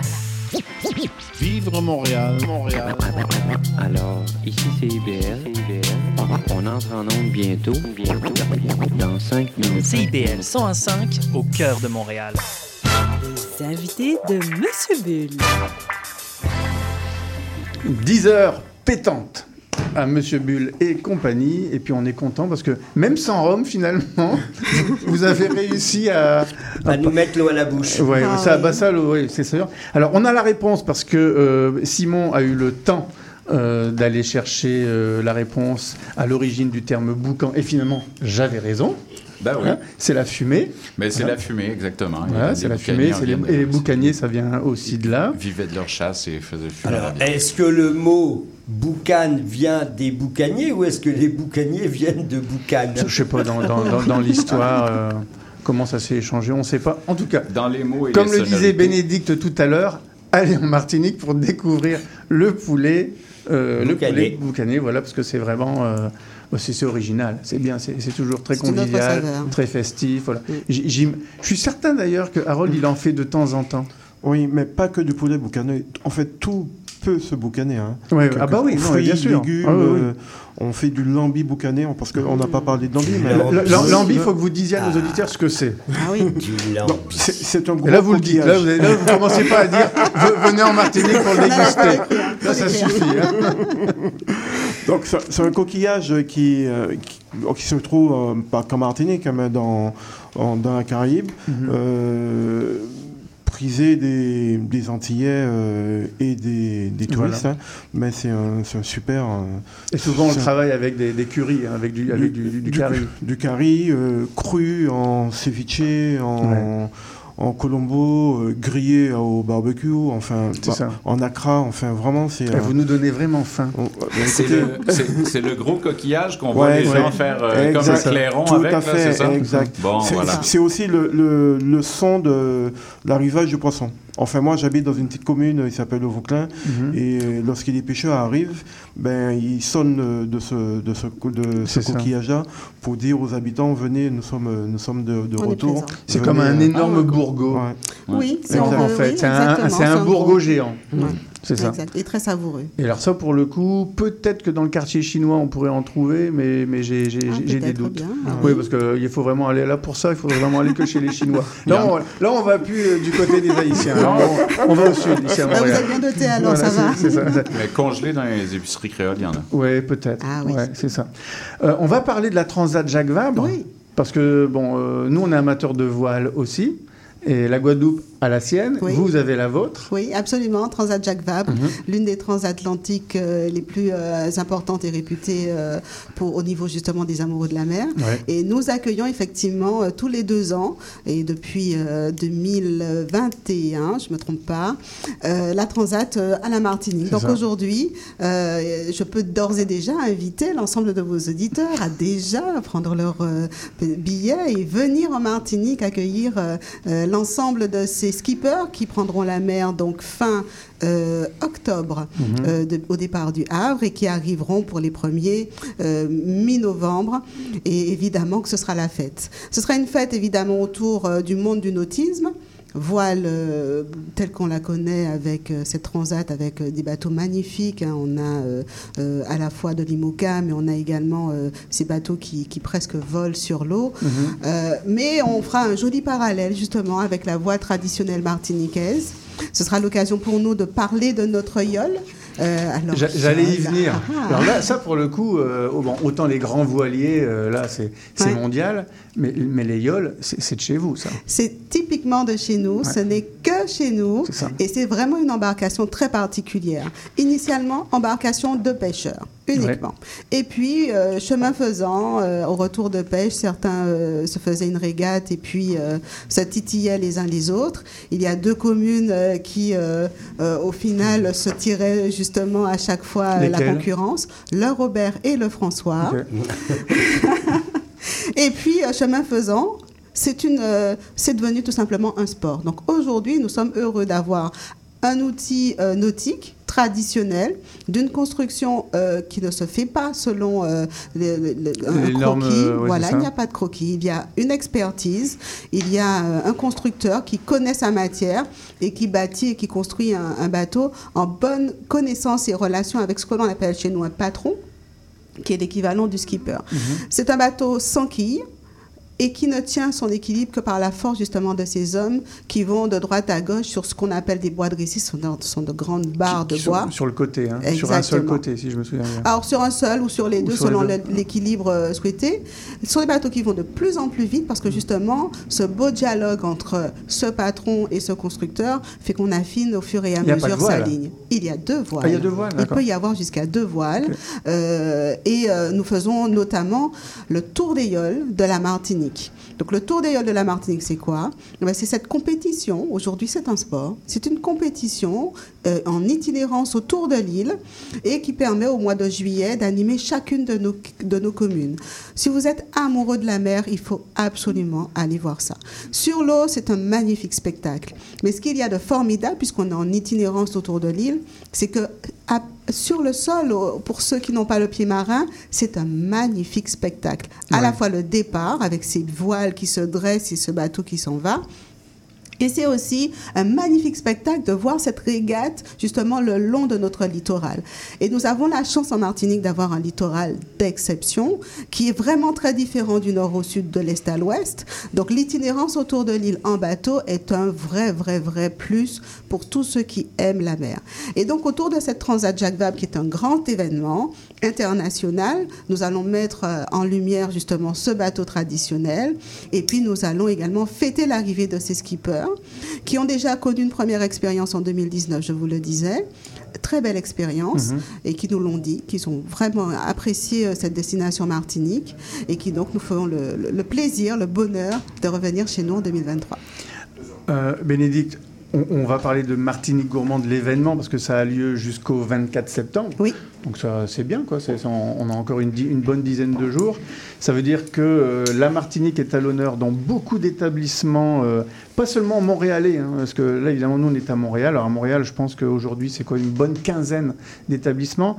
Mais on va retrouver la Martinique à Granby, à Sherbrooke, à Terrebonne, évidemment dans la capitale, à, Québec, à Coaticook euh, également à travers des, événements de mixologie. Oui mais également de cuisine. Absolument. Et mixologie, pourquoi j'en parle? Ben, Parce que c'est sûr que ça vous a bien, ça, bien, ça aide bien le rhum hein, aujourd'hui, la, mixologie. Et il y, a une, il y a un concours qui va avoir lieu ce dimanche. C'est en public, ça va avoir lieu dans le vieux port de, de Montréal. Voilà. C'est un événement qui est gratuit, qui est ouvert à, à, tout le monde. Hein. Je tiens à préciser, c'est gratuit. Vous allez pouvoir découvrir la Martinique à travers son rhum et à travers ses, mets. Donc, euh, et sa culture. Parce qu'il y aura énormément euh, d'animations, euh, tout public, puisque les enfants auront également un atelier de cuisine, donc ils pourront eux aussi bah, toucher un petit peu la texture. Et, il y a un marché créole. Exactement, il y a un mhm. marché créole. Il y aura l'opportunité avec nos trois autres chefs présents, trois autres chefs martiniquais, de goûter justement leur cuisine et leur approche, qui est très singulière et vraiment avec des saveurs et une explosion en bouche qui sera au rendez-vous. Et puis, c'est de la culture martiniquaise qui va euh, s'exprimer. Donc, euh, venez danser avec nous. Vous allez donner des cours de bélé et de biguine mais Bien sûr, mais bien sûr, vous pourrez danser. C'est vrai bah, Bien sûr. Il y a des cours qui vont être donnés Absolument. sur place Vous pourrez danser avec tout le monde autour de rythme de biguine, autour du carnaval également. Vous pourrez jouer au domino aussi, parce ah, que ça, nous ah, aussi... ça, ça c'est pareil, c'est une institution. Puis il faut le claquer, hein, le domino. Ah oui, il faut savoir le jouer. Il faut savoir le claquer parce qu'on peut se retourner un ongle. c'est vrai, c'est vrai. Il y a beaucoup, euh, comment dire, le domino et le petit penche. Ça va ensemble. C'est, oui, ça, ça, va ensemble, ça va ensemble. Souvent, ça va ensemble. Donc, vous aurez une, une petite immersion euh, dans, dans, dans notre, sur notre territoire, la Martinique. Ce sera un petit bout de Martinique euh, ici à Montréal. Ouais. Et on est vraiment très heureux de pouvoir justement en faire un événement totalement ouvert. Vous l'avez dit, entrée totalement gratuite et qui permet aux uns et aux autres de venir un petit peu euh, se, se, tester euh, et, et, se dégourdir Il les suffit hanches. de taper martiniquegourmande.ca et puis vous allez avoir tout le programme. Hein, vous allez voir du 12 au 24 septembre. C'est euh, la 16e édition. Harold Janville était avec nous, donc du restaurant Carte Blanche, mais il y a d'autres chefs invités. Je vais, je vais, quand même les mentionner. Bon, il y en a un qu'on connaît un petit peu mieux, parce que c'est une pièce rapportée de chez vous. Ah oui, hein, bah, c'est Jérémy Jean-Baptiste. Ah oui. Ah oui. C'est d'ailleurs lui qui a préparé le repas hier midi à, à l'Institut d'hôtellerie du tourisme du Québec. Donc lui, il est chef consultant pour le festival Martinique Gourmand, donc ici. Mais il y a Clémence Bruyère d'Aussan. De... Alors elle, c'est propriétaire du Oko Soul Food. Je ne Oui. connais pas lui. Il est où? Ah ah. Elle est où Elle est où Elle est où? Alors, c'est une, jeune chef qui, euh, justement, euh, continue à se former Ouais. et euh, qui a à cœur, justement, de mettre en avant ce qu'on appelle chez nous la cassave. Donc, Ouais. c'est euh, c'est- à base de manioc, hein, c'est une galette voilà, de manioc. Et elle a une approche particulière autour, justement, de cette cassave et elle nous le fera découvrir. Ah, parfait. Luigi Couté-Perumal, alors je le connais pas, mais par contre, je sais qu'il il travaille au, au plus bel endroit, au plus bel hôtel de, de Martinique, non? Oui, oui, oui. Je sais si je de peux le dire. absolu- On peut, on peut, Ouais, ça absolument. va, ça- ça- les autres vont pas faire la tête, hein, les autres hôtels. euh, non, non, mais ils sont tout aussi beaux. Bon, voilà. Donc, on les citera la prochaine fois. Parce que lui, c'est c'est 4 étoiles au moins, je sais plus, ou 5. 5 étoiles. Voilà, c'est ça. Et il y a Yadjizami, bah, là, je connais pas, le Kalanga Fish Bar, il est où, lui? Ah là, il est route de Didier, euh, un petit espace très agréable euh, qui vous permet justement, alors un spécialiste du poisson et puis du galanga qui est une racine très particulière et lui aussi a une très belle approche qui nous fera découvrir lors de ce, euh, lors de ce euh, comment dirais-je, euh, marché créole. Merci. D'accord. Et puis bon, Karine Desserré-Pézé, qui elle a fondé les ateliers culinaires pour enfants. Donc j'imagine qu'il va y avoir des ateliers pour les enfants. Absolument. Et pas que. pas Bah que. oui. Et pour les grands enfants comme nous. Ben voilà. Donc euh, il y a un magnifique euh, petit livret qui a été de toute façon euh, édité et je pense qu'il va être distribué auprès de tout le monde. Et avec vos partenaires euh, de la semaine, Air Canada, l'Hôtel Bambou. L'Hôtel Bambou, c'est à côté de chez vous, ça C'est aux Trois-Îles, hein, si je me souviens bien. Oui, c'est ça. Trois-Rivières.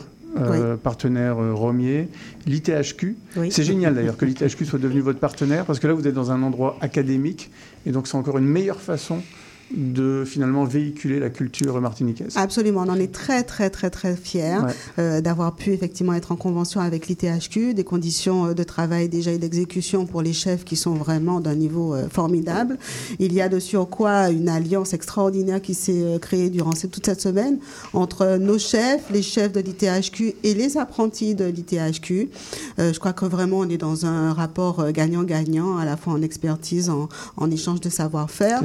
Et puis, euh, ça permet également d'entrevoir des- d'autres euh, échanges également entre la Martinique et, et Québec, de nos apprentis à nous qui viendront peut-être euh, Voilà. euh, à l'ITHQ, euh, justement, se former et puis avoir euh, eux aussi une approche euh, un petit peu différente de leur métier euh, actuel ou futur. En tout cas, je suis certain qu'on a donné le goût d'aller en Martinique, peut-être cet hiver, parce que nous on aime bien y aller quand il fait moins 30 ici, Oui. hein, Ah ben, forcément. C'est bien que vous le, vous, vous le notiez parce que j'ai envie de dire justement à l'ensemble de ceux qui nous écoutent que la Martinique est accessible toute Oui, l'année. toute l'année. Et puis aujourd'hui, il y a beaucoup d'avions, pratiquement un tous les jours selon les compagnies. Oui. Donc, euh, bah, Et, en, et en plus, euh, euh, puisqu'elle est accessible toute l'année, nous avons en cours un grand concours, justement. Vous allez le retrouver sur le site martiniquegourmande.ca. Et on peut gagner un voyage. Et on peut gagner un voyage, alors En tentez votre chance. Voilà, martiniquegourmande.ca. Un grand merci. On recevait Madame Bénédicte Di Geronimo et Monsieur Harold Jeanville. L'année prochaine, vous revenez pour la 17e édition. N'oubliez pas, on fait une pause musicale. Mais vous nous amenez du rhum. Et on se retrouve, on, nous, maintenant, on s'en va en, en Toscane avec Monsieur Leonardo Bellaccini de San Felice.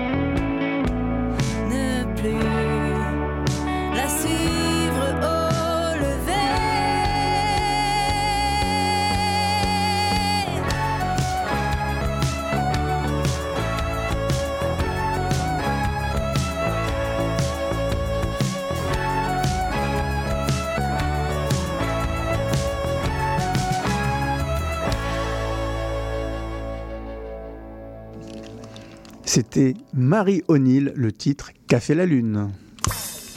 Les invités de Monsieur Bull. Je suis avec Leonardo Bellaccini, c'est-à-dire je suis avec un Italien qui représente un très grand nom toscan, San Felice. Bonjour Leonardo. Bonjour, bonjour. Alors pour nos auditeurs, est-ce que vous pouvez justement nous présenter euh, votre domaine? Oui, euh, Domaine San Felice, c'est une euh, euh, traditionnelle euh, winery de la région de Chianti Classico. Oui. Euh, C'était un village qui a été restauré de, dans les années 80. Aujourd'hui, le village, c'est un hôtel avec deux restaurants et autour tout notre vignoble. On a dans la région de Chianti 150 hectares. On a des grands producteurs là-bas, 15 000 oliviers. Et, ma San Felice, il est aussi quelque chose en plus. Euh, depuis les, années 80, euh, on a acheté la propriété Campo Giovanni à Montalcino avec 10 hectares qui après ont été développés jusqu'à 23 hectares de vignes vignoble. Et plus récemment, dans le 2016, on a acheté des vignobles à Bulgarie. Ça veut dire qu'aujourd'hui, on a presque 200 hectares dans les trois appellations les plus prestigieuses de la Toscane. C'est ça, vous couvrez vraiment les belles appellations toscanes. San Felice, ça existe depuis quand? C'est combien de générations? Bon, San Felice comme village, il existe depuis de 1000 ans. Euh, San Felice avec euh, cette euh, marque, cette euh, brand, c'est un, un, cave, on peut dire récent, depuis 1968. C'était l'année qu'il est on a fait aussi le, la première vendange de Vigorello, notre euh, super toscan historique, le premier super toscan né dans la région de Chianti, 100% Sangiovese à l'époque, qui après il est devenu un peu plus international avec Merlot Cabernet. Et depuis la vendange 2011, j'ai mis euh, deux Pugnatello pour, pour garder son côté régional. Justement, vous pouvez nous parler de, ce cépage très particulier? Oui, Pugnatello, c'est un cépage qui, je dis, un peu m'appartient parce que je, je suivi toute la, toute la recherche avec l'Université de Florence et de Pisa. Euh, ils sont venus au moitié des années 80 avec euh, un grand numéro d'anciens cépages oubliés. Euh, de notre région et on a commencé à faire des micro-vinifications et le Pugnitello tout de suite il est venu fort avec une grande personnalité, de belles couleurs foncées, euh, de, une qualité de tannin riche mais à le même temps élégant. Mm-hmm. Alors euh, j'ai pensé qu'il est un, un bon une bonne opportunité pour l'utiliser soit en, en pureté, 100%, et, mais aussi dans l'assemblage avec du Sangiovese. Et aujourd'hui, il représente vraiment l'âme de, de, la production œnologique de San Felice. Mais donc, il n'est pas autorisé dans le cahier des charges Chianti. Donc, c'est quoi? C'est un vino da tavola ou un Toscana? Non, non, c'est utilisé en Toscane. Oui. Et alors, tous les cépages rouges utilisés, euh, autorisés en Toscane, on peut entrer dans l'assemblage la, du Chianti ah, okay, jusqu'en petit percentuel, naturellement. Oui. Et euh, vous savez, récemment, on a euh, fait une révision aussi de la euh, de la dénomination de la catégorie euh, Grande Selezione. Oui. On a porté les Sangiovese à 90%. Pour le reste, de, pour les autres catégories, c'est 80%. Et on a éliminé les cépages internationaux et on a limité euh, les cépages autochtones à seulement quelques uns. Mm -hmm. Et le Pugnitello, c'est une de les autorisées dans la grande sélection aussi.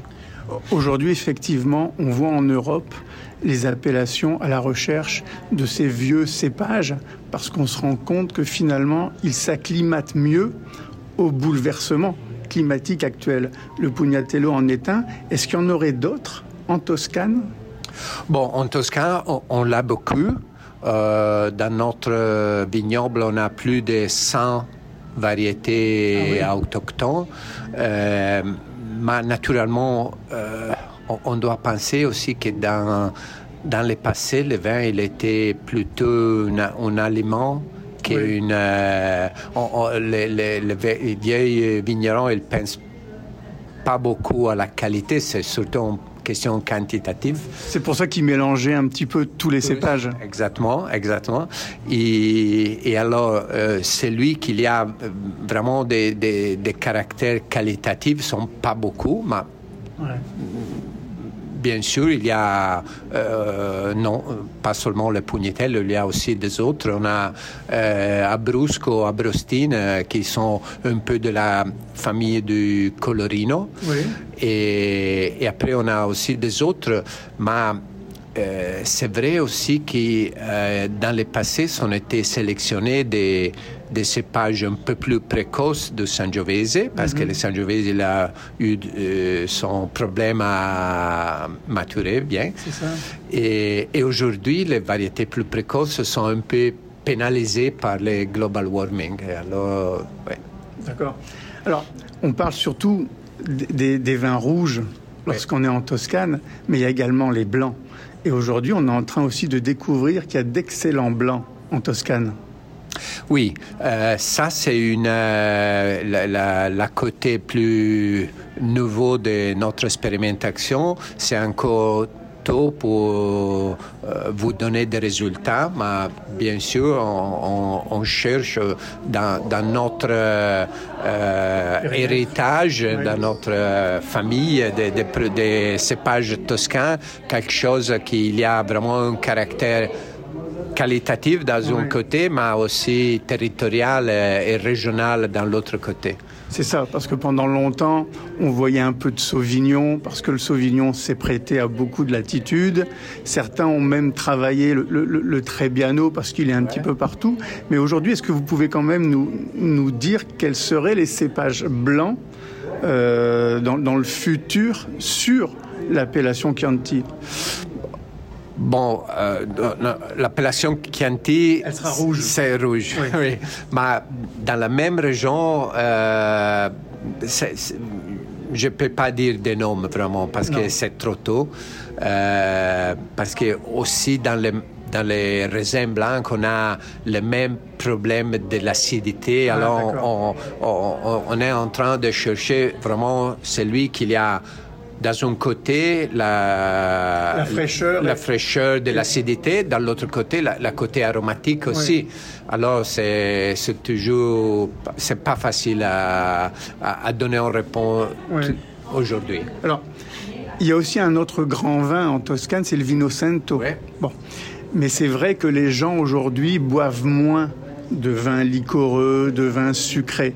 Est-ce que vous avez baissé la production de Vino Santo Non, pas euh, notre production, qui n'est pas une grande production naturellement, mais quand même euh, on, on, parle de 20 tonnes de raisins fraîches, oui. mais on arrive euh, à 30-40 hectolitres. Oui, quand même. Et ça veut dire 6000 bouteilles oui. par année. Des, des, bouteilles de 75 centilitres ou des demi-bouteilles? Non, non, rapporté, rapporté à bouteille normale. Et, et on, on, est toujours out of stock. Ah oui. Euh, ça veut dire que, oui, c'est vrai que la consommation de, de vins liquoreux s'est baissée, oui. mais le vin santo, il est utilisé beaucoup dans la restauration locale euh, et, et, aussi un peu à l'export, mais surtout dans, dans le marché italien. Est-ce que San Felice fait du vin rosé? On fait une petite production de vin rosé, mais naturellement, je suis plutôt concentré dans la production de vin rouge. Du vin rouge, Chianti Classico. Bon, dernière question, avant-dernière question. Euh, la mode est également au pétillant naturel et au vin orange. Est-ce que vous réfléchissez à quelque chose? Euh, Sur le vin pétillant, je pense qu'on n'est pas dans l'endroit le meilleur. D'accord. Et alors, je, et vous avez tous les, tous les pétillants sont très à la mode aujourd'hui. Et naturellement, les, les côtés commerciaux, il m'a demandé plusieurs fois, on fait des bollicines, on fait des... Si. Et j'ai toujours dit non, on veut être... Autant aller chercher un Franciacorta, un Prosecco ouais, ou un Champagne. Exactement. Ils feront toujours mieux que nous. Exactement. Et... Et pour le orange? Bon, l'orange, c'est quelque chose qui me, me plaît un peu, mais je pense qu'à niveau philosophie, c'est pas une philosophie qui fit, comme vous dites. Elle oui, fit oui, dans, oui, dans la philosophie, dans l'image, dans, le, dans le style euh, San Felice. Alors. Euh... Donc, même en vino da tavola, vous n'allez pas récupérer un peu de blanc, faire un petit peu de macération et faire quelque chose? Là, Dans deux semaines, dans dix jours, je serai en Slovénie mm -hmm. pour des dégustations et pour explorer un peu plus. Ah, quand même D'accord. je ne sais pas encore. Bon. Dernière question, huile d'olive, euh, est-ce qu'elle est disponible au Québec? Euh, J'ai essayé plusieurs fois de pousser euh, notre, notre importateur. C'est vrai que ce sont deux marchés différents. La, le vin, c'est dans la SAQ, l'alcool et tout ça. L'huile d'olive, c'est plus dans le food. Oui, c'est ça. Et ma Hier, on a parlé beaucoup d'huile d'olive parce que beaucoup de notre clients, hier, je suis été au Québec City Mhm. mm -hmm. et beaucoup de notre clients que j'ai rencontrés, il m'a demandé, mais tu produis en c'est ça, une huile d'olive qui magnifique. est magnifique. Oui. Euh, euh, pourquoi on doit acheter des, des, autres? On a ton vin, on aimerait avoir aussi ton huile. Et alors, on, est par, on a parlé avec euh, l'importateur. On, on essaie, mais peut-être. Merci beaucoup Leonardo. En attendant, on invite nos auditeurs à découvrir, si ce n'est pas déjà fait, les grands vins toscans. Retenez la marque, s'appelle San Felice. On fait une pause et on se retrouve avec la suite de l'émission. Si tu as des idées suicidaires ou tu connais quelqu'un qui pense au suicide et tu veux savoir comment lui en parler, obtiens de l'aide sur suicide.ca. C'est possible d'agir pour prévenir le suicide. Un message du gouvernement du Québec. L'éducation vous intéresse? Vous souhaitez y voir plus clair? Alors l'émission Parlons éducation est pour vous. Avec Bernard Dufour et Patrick Pierrard, le dimanche de midi à 13h, soyez-y, c'est un rendez-vous.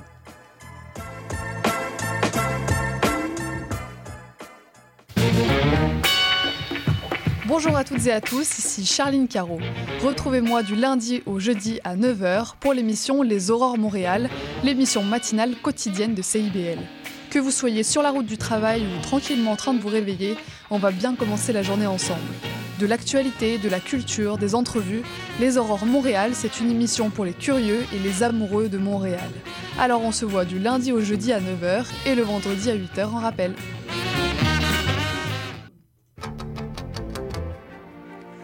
Néo-Québec tous les dimanches de 13 à 15h sur CIBL 101.5. Entrevue, chronique, débat, musique. Néo-Québec, le regard québécois sur l'actualité locale, nationale et internationale. Dimanche 13h-15h sur CIBL 101.5. Animé et réalisé par votre serviteur Cyril Equala.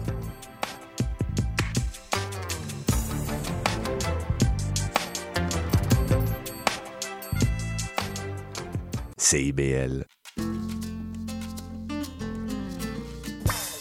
La chronique de Noël Fourcroy. Bonjour Noël. Bonjour Ganaël, ça va bien? Ça va bien, ça va bien. Vous avez un invité qu'on connaît bien? Bah oui. Alors lui, il va prendre un abonnement. Bah oui, à bah, l'émission? on espère bien. Il y a Bon. des invités qui ont des abonnements et il en fait partie. Bah, quand le vin est bon, c'est le mec qui flatte, euh, qui flatte. Non, mais c'est vrai. Bonjour Normand. Bonjour, ça va bien? Normand Guénette du vignoble Chat Beauté. C'est Ouais, vrai qu'on on- on aime bien vos produits. hein. Ben, merci. Puis là, on voit le cidre, on voit les nouveaux millésimes. Je vois, je- je vois 2022, je ne connais pas, donc je suis très heureux. On va pouvoir déguster un petit Nous coup. aussi. Voilà, tout à fait. Donc voilà, c'est bien. On, on recommence la saison avec Monsieur Normand Guénette. On commence en force, ouais. En force? Bah moi je trouve que c'est en force parce qu'il arrive avec plein de nouveaux produits. Ouais. Ouais. Puis des- des- Euh, de- ce qui veut dire chez lui des nouvelles étiquettes. Oui. Pratiquement, parce qu'on euh, dirait qu'il y a une étiquette par millésime, non? Euh, non, non, mais euh, on a changé à tout part- le à part branding l'année oui, passée. celui-là, puis oui. là, ben, j'ai trois nouveaux produits ce matin. Euh, deux cidres, de nos, nos premiers cidres qu'on a fait. Euh, comme vigneron, on ne cherche pas à faire des cidres strictement de pommes. Bah, il faut Donc, rappeler on- que vous êtes quand même dans une région de pommes. Oui. Donc ça, c'est- c'est c'est quelque chose d'important. Et parce qu'on on est quoi? Vous, vous dites plutôt euh, Hemingford ou plutôt Franklin? Euh, nous, c'est Hemingford. Vous, c'est On est vraiment Hemingford. OK. Euh, puis on a acheté un verger en 2021 avec de l'espace pour replanter de la vigne. OK. Donc on s'est dit, avoir des pommiers, pourquoi pas. C'est quand même un sujet qui est quand même assez intéressant parce que dans beaucoup d'endroits, beaucoup de vignobles sont en fait des anciens endroits à pommes. Donc, Mhm. est-ce que vous pourriez nous expliquer qu'est-ce, quel est l'intérêt de faire ça? En fait, généralement, euh, le- le- les, les sols qui sont bons pour les pommiers vont être pas mal les mêmes sols qui sont bons pour les vignes. Euh, Hemingford, c'est des sols qui sont très rocailleux. Euh, on aimerait qu'ils drainent un petit peu mieux, mais ça, ça draine quand même relativement Mais bien. mais c'est ça, c'est le côté drain- Ils sont très drainés, ce sont des sols très drainés.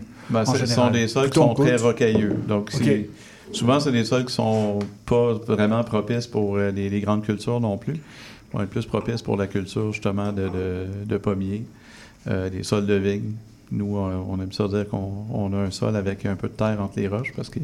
Il faut quand même un minimum de matière organique pour que la vigne se développe. Oui, mais si vous venez faire un tour chez nous euh, cet automne, vous allez voir, on est en train de refaire la terrasse. euh, tous les gros cailloux qui sont là Ah, sont oui, tous oui, sortis oui. du champ derrière.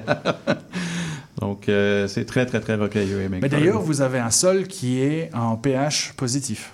Oui, c'est euh, moins commun au Québec, mais on est sur euh, l'ancien fond de la mer de Champlain.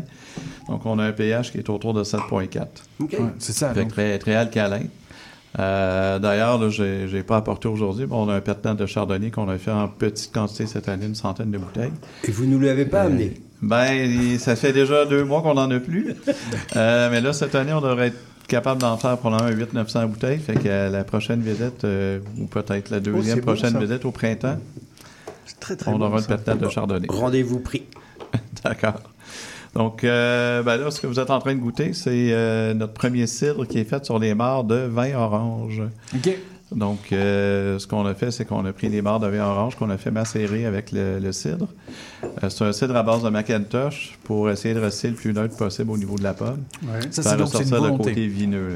Oui. C'est vraiment, on va chercher la pomme la plus neutre, un Macintosh qui est neutre et un petit peu acidulé, pour, entre guillemets, magnifier l'effet du mar. Oui, exactement. Donc, c'est euh, vraiment faire ressortir le, le côté vineux. C'est bon parce que je, je le trouve euh, en sucre, alors qu'il n'y en a pas, quoi, mais je le trouve, par, comparativement à, à- à certains cidres élaboré de la même façon. Je le trouve vraiment sur le, la vraie sucrosité d'une pomme très mûre. Oui. C'est curieux. Oui. On a laissé quand même euh, les, les, pommes entreposées pendant environ trois mois avant de les transformer pour qu'elles soient un peu plus confites. Oui, c'est ça. Ben, on, on, le sent vraiment. Ouais, puis il y, y, a ce côté vineux, moi, que j'aime beaucoup. Je trouve qu'il y a un super bel équilibre. Ça s'appelle The Rocket. Alors, je le dis en plus à la française parce que vous l'avez The exprès. Rocket. C'est marqué The, Z-E. The, euh, parce que j'en connais un, Simon, qui va se fiche de mon. C'est normal de mon accent. Mm. The Rocket Pig. Oui. Et, et j'adore l'image. Hein. Perso, je suis un Donc grand le, fan le, du le design. cochon fusée. Exactement. Donc, euh... Ça, c'est un nouveau produit. Oui, c'est tout nouveau produit qu'on retrouve seulement dans quelques épiceries fines euh, dans la région de Montréal pour l'instant. Quel tarif à peu près? Euh, Normalement, chez les détaillants, il va être entre 18,95 à 19,95. Bon, on va dire 20 piastres. Puis il y a en bas de 20 généralement. C'est le cochon dans l'espace. C'est bien. Ouais. Et puis, euh, est-ce que là, c'est également votre femme qui fait les illustrations? Oui. Oui, c'est Elle- qui a fait les illustrations. C'est Ouais, incroyable. euh, c'est c'est les une artiste dans l'âme. euh. Ah ouais, mais non, c'est vraiment très très Non, beau, très original. C'est sympa parce qu'il y, a- il y a de l'expression sans que ce soit trop. Euh, puis ça intrigue, puis c'est- c'est c'est- c'est léger, puis c'est drôle, mais c'est léger, donc c'est parfait. Ouais. Moi qui suis un fan de bande dessinée, j'adore. C'est c'est comme un, un cochonnet déguisé en Evil Knievel. Exactement. C'est vraiment, vraiment très ça l'inspiration. Puis ensuite, ben, le, deuxième qu'on a apporté, c'est un set de Macintosh aussi, mais sur des barres de raisin rouge cette fois-ci. Euh, sur du Frontenac, Marquette, Petite Perle. Euh, même chose, donc euh, macéré sur la, la Macintosh que fermenté. Fait qu'on va avoir Alors, un petit peu on plus a un de petit fruits peu de rouges. retard parce qu'on était encore en dégustation. Ah, c'était vraiment bon. Mais ça se boit très facile. Hein. Ah oui, non, On est à un, danger en On est à en- 6% en terrasse, d'alcool hein. Ouais, 6,5. 6,5. Sur le premier, sur le, le premier, oui, c'est ça. Ouais, les, les deux 6,5. sont à 6,5. Ça serait des, des cidres vraiment légers, faciles à boire. Et, et, et ça, normalement, c'est est-ce que ce sont des sites qui, qui partent déjà vite, là euh, c'est- Comment est le retour? Euh, on vient de les sortir, ça fait Ah oui, trois semaines. Ah oui, donc- alors, alors, alors, on, a- on, a- on est vraiment privilégié, là. C'est, euh, fait que la, dis- Oh, là, la c'est distribution différent. fait juste commencer. C'est un pétnat, ça aussi? Non, c'est un cidre? Euh, c'est un cidre aussi. Mais sur marre. C'est sur barre de raisin rouge. Donc, Donc c'est la, les- la même élaboration que l'autre, sauf qu'on a changé de marre. Exactement. Oui, exactement. Même élaboration, exactement. Et que c'est Euh, composé de différents cépages. C'est ça. Sur la bouteille, ça dit cidre aromatisé parce que la loi nous l'oblige. Mais en fait, c'est vraiment fait comme un cidre bouché. OK. Mais comme on met du raisin, ben, ça se classe comme un cidre aromatisé. C'est curieux. De C'est toute façon, c'est vous- vraiment la les même lois batch changent un peu à chaque année. Maintenant, vous pouvez plus utiliser le mot piquette. Ah, de bah nouveau Ah, ça, j'étais pas au courant. Ah, on n'en bah fait oui. pas, nous autres. Fait que... Non, le mot piquette a été interdit. c'est euh, passé, c'est récent Depuis je- quand de- Je crois courant de l'été, au mois de juillet. Alors que ça avait été accepté il y a deux ans. Ouais. Ah oui, c'est tout, récent. Bah, c'est ça. Donc oui, là ils font, euh, ils sont assez. euh, Et comment ils ont justifié ça Pour quelle Ah raison ça je sais pas. J'ai Ah. pas. j'ai- je sais que c'est. appris, j'ai appris l'interdiction, mais je ne connais pas la justification. Mais c'est fou parce que moi, ce que, bah, on, on en parlera à un autre moment, mais ce que je trouve fou, c'est que ça a été accepté il y a deux ans et maintenant, ce n'est plus. Les, les- les originalités de la RACJ, je pense qu'ils devraient revoir leurs règles, si je puis euh, les recommander. Étant- déjà de faire un permis pour, tout, pour chaque producteur, je crois que ce serait déjà pas mal, parce que d'avoir un, un permis pour chaque activité, c'est déjà très complexe. Ouais, ça, ça serait vraiment plus simple. Alors lui, il s'appelle comment le The, Flying Pig. The Flying Pig. Lui, c'est The Flying Pig. Et c'est drôle parce que dans, sur l'illustration, j'en- parle hein, aux auditeurs, on va mettre tout ça sur la page Facebook Monsieur Bull et compagnie cet après-midi. Vous verrez les illustrations, elles sont vraiment magnifiques. Et je pensais que euh, votre femme avait illustré avec la fleur de lys sur son, le, petit habit rayé bleu et blanc. Mais non, c'est en fait une marguerite. Vous n'avez même pas regardé. il, il est en, il est en- il est en train de vérifier. Il est en train de la vérifier. voit, il la voit, mais il l'a toujours vu, tu vois. Euh, oui, ben, je pense qu'elle avait essayé avec des fleurs de lys. Ah, ça. finalement, on, je pense qu'elle s'est rabattue Elle sur s'est les, dit les pas, de- marguerites. pas de politique, n'allons pas là. Non, mais ça, on- ça on fait un petit côté marguerite, ça fait un petit côté Ouais, ouais. euh, relax. C'est un cochon, Ouais. mais je la- elle fait un peu vache, je trouve. euh. C'est ça, mais j'aime bien parce que The là. Flying Pig, c'est le- comme les, cochons qu'on envoie euh, au cirque, vous savez, euh, expulsés exactement. par un- à la bouche d'un canon. Alors par contre, je suis très surpris. C'est vraiment la même batch de pommes sur, C'est sur ce- c'est ce- la, la Macintosh, le même, euh, le même lot. C'est incroyable la Donc- différence que fait le, le, le mar. Oui, oui, oui, c'est c'est- Il y avait- c'est le jour et la nuit. Il y avait à l'ouverture un léger, une Ouais. légère réduction d'ailleurs. Ouais, ouais, ça puait un peu, ouais, c'est vrai. Mais là, maintenant, c'est fini. Oui, c'est. Euh, ouais, j'ai pas mentionné, mais c'est deux cidres qui sont faits vraiment sans sulfite de A à Z. Donc, ah, puis il y a une belle bouche, belle mâche. naturel. Oui, ça. Et donc là, c'est des Macintosh que vous avez en fait récemment achetés, vu que c'est le nouveau terrain. Oui, exactement. OK. Donc c'est ça qui explique euh, vraiment. Donc c'est une manière d'exprimer votre nouveau terroir. Mais là, les, les, Macintosh, elles vont bientôt disparaître parce qu'elles vont être remplacées. Euh, ben, en fait, on a 4, euh, hectares de pommiers sur ce terrain-là. on discute à savoir si on commence à arracher ah. un peu ou pas. Mm-hmm. vous avez que de la Macintosh ou vous allez avoir d'autres? Non, il y a d'autres variétés de pommes. en fait, le, le, coteau le plus intéressant, c'est plus dans les autres variétés que la Macintosh. Ah, donc vous avez un coton intéressant, que vous avez les pommes intéressantes, donc vous êtes pris dans Qu'est-ce qu'on fait? Est-ce qu'on met des vignes? Est-ce qu'on met pas des vignes? Ouais, on, pourrait aller chercher 3 hectares à peu ah, près de nouvelles plantations. De plantes de plus. Et par, et puis par contre, ça vous fait bosser un peu plus fort, un peu plus long, parce que là, les pommes, vous faites ça plutôt août, début septembre, et puis là maintenant, et puis juste après, vous devez démarrer les, vendanges de raisins. Euh, oui, ben, en fait, nous, ce qu'on a fait, on a loué le verger à quelqu'un les pommiers nous appartiennent.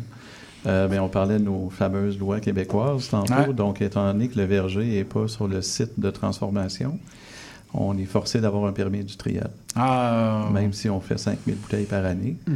Euh, donc, euh, tant qu'à être obligé d'avoir le permis industriel, ben, on loue le verger, on y rachète les pommes au producteur qui entretient le verger. Ah, OK. C'est un peu drôle comme mécanique, mais on rachète nos, nos pommes de chez nous. D'accord, mais c'est le producteur, donc dans ce cas-là, qui fait la récolte des oui, pommes. qui, bah, c'est bien, donc vous avez ça, pas... ça nous libère Au pendant de la manutention, c'est plus facile. Mais ça nous occupe pendant l'hiver un peu, justement, de faire la transformation du cidre. Bah, en tout cas, euh, pour un premier coup, c'est une réussite. Hein. Ben, merci. J'adore le blanc. Ah oui, le, moi, le blanc, c'est un, un vrai coup de cœur. Et combien vous avez dit de bouteilles euh, du, du, du euh, blanc Le blanc, on avait 1000 bouteilles environ. Oh mon puis Dieu. le, le rouge, on a 3500. Ah ouais, ouais, ouais, Bah, enfin, j'aime les, j'aime les deux. Et moi, je trouve que le rouge fait un peu plus apéro. Je le vois tout de suite le coup de, euh, de, de saucisson qui va avec, obligatoire. voilà, exactement. Les Le- charcuteries, le ils appellent, saucisson, là, là, appellent. ouais. Par contre, le blanc, je- moi, je serais même presque, Moi, tu sais, le pourrais blanc. aller avec des huîtres, là, ou euh, quelque chose. Parce qu'il y a un petit côté, je trouve, euh, euh, levure, Ouais, mais il y a aussi un petit côté un petit peu... Moi, faudrait que ouais, j'y tout à fait. Il y a une belle texture, et je pense que ça, ça fait vraiment quelque chose euh, euh, que apéro aussi fatalement, mais euh, on peut même aller sur un petit poisson blanc ou euh, quelque chose un petit peu euh, dès qu'on est sur des crustacés ou encore des choses. Il y a vraiment un petit côté plus presque léger, mais euh, gastronomique. Noël, on va faire une petite pause musicale et puis on va revenir juste après en dégustant les vins et notamment le pet nat. À tout de suite. Moi, j'avais une pomme pour toi. Et moi, j'avais une pomme pour toi. Toi, t'as croqué ma pomme en l'air pour ensuite la jeter et la laisser le cœur ouvert après quelques bouchées. Avait-elle un goût amer ou dont tu n'étais pas sûr? Avais-tu seulement le goût de la lancer contre un mur? Me voilà la mine en compote et le cœur plein de pépins. Guillaume Tell est mon nouveau pote et je fais pourrir mes vieux copains. Moi qui me croyais dur à cuire, tu m'as mis à ton chausson. Maintenant les vers ne me font plus fuir, mais me traverseront jusqu'au trognon.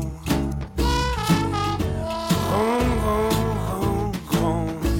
Et moi, j'avais une pomme pour toi.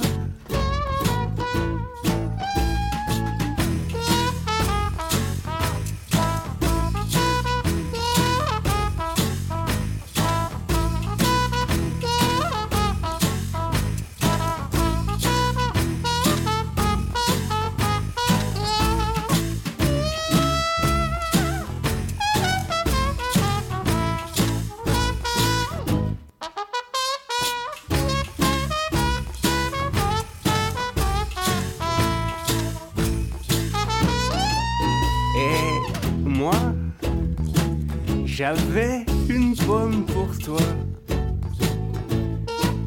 Et moi, j'avais une pomme pour toi. Mais avait-elle un goût dont tu n'étais pas sucré? Ou était-elle de sa branche trop facilement tombée? J'ai toujours cette pomme qui fermente et je me fais du mauvais cidre. Faudrait-il que je te la chante? Ou que je m'en serve comme projectile Et j'ai cette pomme qui rougit à retomber dans le panier. Faudrait-il que je l'oublie ou que je te la fasse goûter? Pom, pom, pancake. Et moi, j'ai une pomme pour toi. Malgré moi, j'ai toi. Et moi, j'ai une pomme pour toi.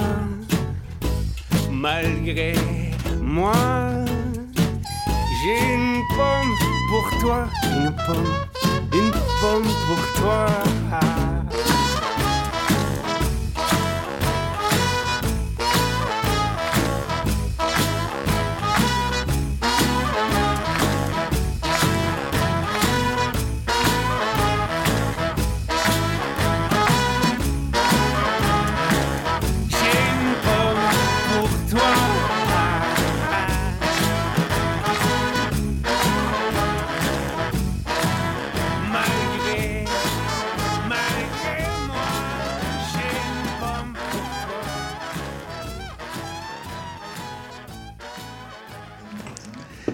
Guillaume Arsenault, le titre Pomme. La chronique de Noël Fourcroy. Et j'en profite pour remercier notre metteur en ondes, Maurice Bolduc, parce qu'il met toujours des, des titres en lien, En lien, ouais, c'est ça. avec nos produits, avec nos invités, comme le titre ici Pomme de, de Guillaume Arsenault, puisque on était dans la pomme avec Monsieur Normand Guénette euh, du vignoble Chat Beauté, qui est l'invité de Noël, Noël Fourcroy, et là maintenant on va passer au pétnat, donc normalement on tombe dans le raisin. Oui, exactement. Euh, donc, on a, on a un classique euh, ben, qu'on avait déjà goûté l'année passée, notre pétnat euh, orange. Euh, mais là, ce qu'on est en train de goûter, c'est le pétnat rosé, qui est tout nouveau de cette année. En fait, c'est le même assemblage que le, le rosé sec qu'on faisait avant, qu'on a décidé de faire en pétnat cette année. Donc, c'est principalement du sabre-bois avec du frontenac au niveau de l'assemblage. Le sabre-bois va avoir un petit côté, petit fruit rouge, de la petite fraise, un peu de la, de la cerise. Je dirais même que c'est vraiment très intéressant parce que le sabre-voix, c'est pas le cépage qui est adoré par tout le monde, c'est plutôt un cépage parfois critiqué quand même par certains. Et là, c'est vraiment une utilisation, je trouve, très intéressante, très intelligente. Ben, c'est un cépage dans le rosé, moi, que je trouve qui est très intéressant. Effectivement, il y a beaucoup de vignerons qui les ont arrachés, les sabre-voix. Mhm. Parce que pour faire du rouge, bon, on s'entend que c'est pas le cépage de choix. Euh, mais dans le rosé, ça donne du très beau fruit. Puis c'est un cépage qui est vraiment résistant au climat ici. Euh, nous, c'est une de nos bagues de production. Là. Ok. Bon an, mal an, peu importe les hivers qu'on a, il produit toujours bien. Et justement, avec l'été qu'on a eu, qui est connu comme étant... on- bah, on- a eu quand même des conditions cette année difficiles pour beaucoup, enfin pas tous, mais là, est-ce que le sabre-bois, il passe les tests? Euh, Sabre-voix, c'est pas très maladif. C'est un cépage euh, qui va avoir un petit peu de pourriture noire si on fait rien du tout. Mhm. Euh, si on fait juste quelques traitements de base, euh, Alors pourquoi n'est-il pas, de pourriture. pourquoi n'est-il pas apprécié dans ce cas?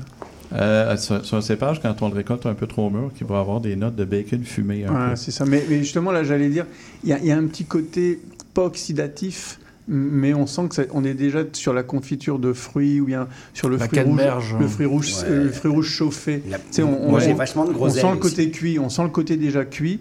Donc ce, Ouais. ces genres de pétnat, il sort, faut le boire. quoi, Et, parce et que- moi, je suis même ouais. limite sur l'écorce d'orange, Mhm. euh, Ouais, un petit peu à ce niveau-là, parce qu'on a vraiment ce côté, il y a, il y a de la- il y a de la matière, c'est marrant pour un pétnat d'ailleurs, Mhm. parce qu'on a de la matière, et, euh, et donc il y a beaucoup d'expressions, c'est très intéressant. Et ça, c'est intéressant justement pour un sommelier, parce que en- au niveau des accords, là, il y a de quoi s'amuser. Mm. Et Noël parlait de, de, de bacon. Et justement, Ouais. dans, dans ma tête, je me, je, je me suis dit, tiens, ça, il y a, il y a des petites choses à faire sur des, des, des plats d'entrée ou un apéritif où il y a un peu de, de jerky ou un truc comme ça. C'est un petit côté fumé. Oui, ou même euh, sur du, du foie salé. gras. Ouais. pour, Ah, euh, ah, avec ouais. l'acidulé pour justement casser le gras. Du poulet boucané. du poulet boucané, très bien. C'est vrai, ça marcherait. Très, très bien. À la place du rhum, si pour vous voulez faire commencer un peu plus bah oui, léger. c'est vrai. Des, On- des on en pruneaux sort. enroulés dans le bacon là-dessus. Voilà. Ça devrait Ça, être c'est bon. super bon. C'est exactement ça, Ah, Pascal. essayez. Ouais. Et alors justement, euh, euh, cette année, comment ça a été pour vous au niveau? Est-ce que vous avez eu des problèmes de gel? Où ça a été? Euh, nous, on, on touche du bois. Euh, On a eu sept nuits de gel. Euh, on a quand même deux tours avant pour protéger euh, les vignes. Euh, fait que ça nous a sauvé la majorité des nuits. Il y a une nuit où euh, j'ai deux employés qui sont rentrés. Euh, J'ai cru qu'il allait dire euh, j'ai deux employés qui ont gelé. Ben, on, Voilà. ils ont gelé un petit peu parce qu'il faisait chaud. On les a retrouvés à 7h du matin. euh. Ils n'ont pas passé la nuit. On, était à quatre. euh, fait que ma, ma conjointe, moi, les deux employés, euh, on, a, on a fait des feux en plus des tours avant, Ah donc oui. dans les points, dans les coins les plus gelés. Plein de petits feux. Oui, dans les coins les plus gelés du vignoble. Puis on a réussi euh, à sauver pas mal tout. Je dirais, on n'a même pas 5% de perte. Ok, donc très Fait bon. que, c'est très bon. comparé à beaucoup de mes collègues qui, qui, ont, qui ont écopé de. Plus surtout ceux qui sont plus dans le bas et qui sont peut-être plus euh, dans, Mhm. dans, dans- dans les vallées. Ouais. C'est ce qui nous aide aussi, c'est que les- la majorité du vignoble, tout ce qui est en cépage nordique est en taille haute. Ok. Donc Oui. les, les- les branches fruitières sont environ 1m50 du sol. Quand même. Quand on arrive très très limite, qu'on a un demi, tu sais, à un demi degré trop froid, ben souvent à 1m50 du sol, il fait un degré ça de fait, plus. ça fait la différence. ouais. Vous êtes très content de cette initiative alors? Euh, pour, pour la taille haute, moi, pour les, les, les cépages nordiques, je trouve que c'est la bonne façon de faire au Québec. Ouais, puis ça fait moins mal au dos quand on les vendange. Exactement. C'est nous, Parce que Pascal euh, vient vous aider. Donc je sais pas quand ça commence, mais euh, parce que là vous allez commencer à ramasser quand? Euh, on prévoit samedi le 23. Euh, on travaille beaucoup avec des bénévoles pour les vendanges, donc des, des gens du public. Donc si, Euh, si vous voulez déjà- venir vendanger à Hemmingford, n'hésitez pas, appelez Normand, contactez le site web. C'est dès Ouais. demain, dès demain, non? Euh, ben, les gens peuvent nous écrire. Il y a un formulaire sur le site web pour s'inscrire. Ah ok, non mais je voulais dire, vous commencez quand vous vendez Euh, Pas samedi le 23. 23. Le 23, Ah, oui, c'est dans une semaine. D'accord. Moi, je, je sais Donc, que je vais à Hemingford vendanger demain euh, Ouais. au domaine des Bacantes parce qu'ils vendangent demain le market, en fait. euh, Ouais. Ben, nos, Et nos- nos on petits voisins, vous pouvez passer venir nous voir en même temps, Pascal. On s'inscrit, c'est payant vous voulez, euh, Euh, non, c'est pas payant. En fait, on fournit le lunch, euh, dégustation de vin à la fin de la journée, Un puis euh, apéro, puis et ça donne la chance aux gens de voir un peu ce qu'on fait avec Ouais. les raisins aussi qu'ils ont récoltés dans la journée. Puis souvent, ben, les gens aiment ça revenir l'année d'après pour sais, voir le produit c'est vrai, fini je de ce ont récolté. je me souviens qu'il y a une dizaine d'années, c'était difficile de, de- de trouver de la main-d'œuvre pendant les vendanges. C'est souvent les copains, les- les- la famille qui le faisaient. Aujourd'hui, est-ce qu'il y a une ouverture plus sur le public euh, Euh, oui. dire, euh, Puis nous, on a des gens que ça fait euh, 6, 7, 8 ans là, qui viennent. Ils reviennent à chaque année. C'est comme Donc vous, vous n'avez pas de problème de main-d'œuvre? Euh, ben, en ce moment, on a déjà 140 personnes inscrites Ah là, oui. sur trois week-ends. Euh, plus deux mercredis. Là, fait que, euh, Ça va. On a quand même pas mal de monde. Donc euh, Euh, si vous voulez y aller, Pascal, vraiment- inscrivez-vous vous vite. je- malheureusement, le 23, je serai dans le Grand Nord à la pêche. Ah oui, Bon, malheureusement, ça a l'air d'être euh, quand même une, une décision faite vous-même. Oui, oui, bah, c'est des belles activités aussi. Il faut bien boire du vin du Québec quand on va à la pêche. Oui, non, tout à fait. Donc, euh, on, donc, c'est un- donc on fait l'appel pour les vendanges. Donc n'hésitez pas. D'ailleurs, il y a plein de domaines un peu partout au Québec Ouais. qui vont chercher des, des- des vendangeurs. Donc n'hésitez pas à vous manifester si vous voulez finir. Ça, euh, ça fait des super journées, ça fait des super souvenirs, c'est des bonnes ambiances en général. Je le dis pour le, le site internet du Chaboté, c'est pas un .com, c'est un .ca. Donc c'est vignoble-le-chaboté.ca si vous voulez vous y inscrire. Alors là, vous voyez que Pascal a besoin absolument de Ouais, de, de il faire a, le be- il vin a besoin de orange. fioul. Alors Pascal, le vin orange, c'est mon erreur. Je devais pas l'ouvrir, je l'ai ouvert. Donc vous pouvez en profiter. Pour- pourquoi vous ne deviez pas Eh l'ouvrir ben, parce qu'il n'en a pas beaucoup. Ah. Et mais, Ouais, non, mais mais, ce sera pas gâché. hein. Ça a été un tel succès la dernière fois qu'il est venu, il s'est dit sur un malentendu, ça va, ça va, ça va bien marcher. Si jamais l'ambiance tombe. S'il l'a amené pour pas l'ouvrir, là, il y a quelque chose que je comprends pas. voilà, voilà, c'est, c'est, Non, moi, je suis tout à fait ouvert à. Pourquoi Parce que là, vous dites euh, Euh, qu'on est, on est même pas à 500 bouteilles? Euh, ben, qu'il nous reste, au Ligum, il ne nous reste pas beaucoup, mais on vient d'envoyer une commande à SAQ quand même. Ouais, fait ça. qu'il va en avoir. Euh, là, on a fait un petit changement à l'assemblage cette année. Il y a un petit peu de la Crescent dans l'assemblage euh, qui amène un petit peu plus de fruits exotiques. Euh, donc, qu'il était déjà passablement exotique l'année dernière. Ouais. Il l'est encore cette année. hein. Ah ouais, Ouais, mais- absolument. Mais nous, on adore. hein. Ça ouvre. Mais c'est un exotisme qui est Digeste. sympathique parce qu'il est très digeste, il n'est pas exubérant. C'est c'est vraiment Ah, il y a une très super joli, belle fraîcheur, puis un aromatique, effectivement. euh, Waouh! Non, mais Pet, Petnat Orange, je pense que encore en ce moment, vous avez le meilleur au Québec. Vraiment, euh, il y, a- il y a tout. Et en plus, moi j'aurais tendance à dire, il porte d'autant plus bien son nom qu'il y a ce petit, un petit côté zeste d'orange Oui, dedans. tout à fait. Ah oui, oui, oui. Très net, moi, je trouve. Ah ouais, ouais. Tout à fait. On travaille vraiment de macération plus courte pour euh, rester plus sur le fruit et pas tomber trop dans l'amertume non plus. Il y a même de la mandarine, je trouve. Ouais, même, je dirais de la cardamone aussi, un petit côté floral. C'est vraiment un super bon produit. Là, vous avez la recette. Là. Là, Ouais. Je pense que. Ah ouais, ça, ça, euh, ne, on- ne on changez en refait rien. annuellement, c'est sûr. euh, C'est quoi le millésime 2022 C'est quoi C'est votre troisième millésime sur Euh, le- le deuxième seulement. Deuxième seulement sur La première année, on avait seulement 600 bouteilles. Là, on en a fait 2500 cette année, celui-là. Euh, on va en faire au moins ça cette année. On est à combien en pourcentage d'alcool? Je On regarde, est à on est 10, à 13, 13. je me trompe pas, ouais. Ah bah, ça paraît pas. Vous avez chaptalisé? Non. on peut pas. Non, non, c'est vraiment ben, le Frontenac blanc, c'est- ça monte très haut en sucre. La Crescent, pas mal aussi. Et donc ça, c'est à la SAQ, à combien? À 34,75, ouais, ça. 34. Je fais un, un- d'ailleurs un clin d'œil à David Messier de la SAQ euh, sélection euh, à Drummondville sur le boulevard Saint-Joseph 695. Il nous écoute Il nous écoute, il est très bon, euh, apparemment il nous écoute très régulièrement. Mhm. Et donc euh, bah voilà, salutations à lui. Et euh, voilà, si jamais il veut un bon euh, vin orange, Petnat pardon orange, euh, qu'il n'hésite pas parce que c'est vraiment une tuerie. Puis, Pas mal, pas mal.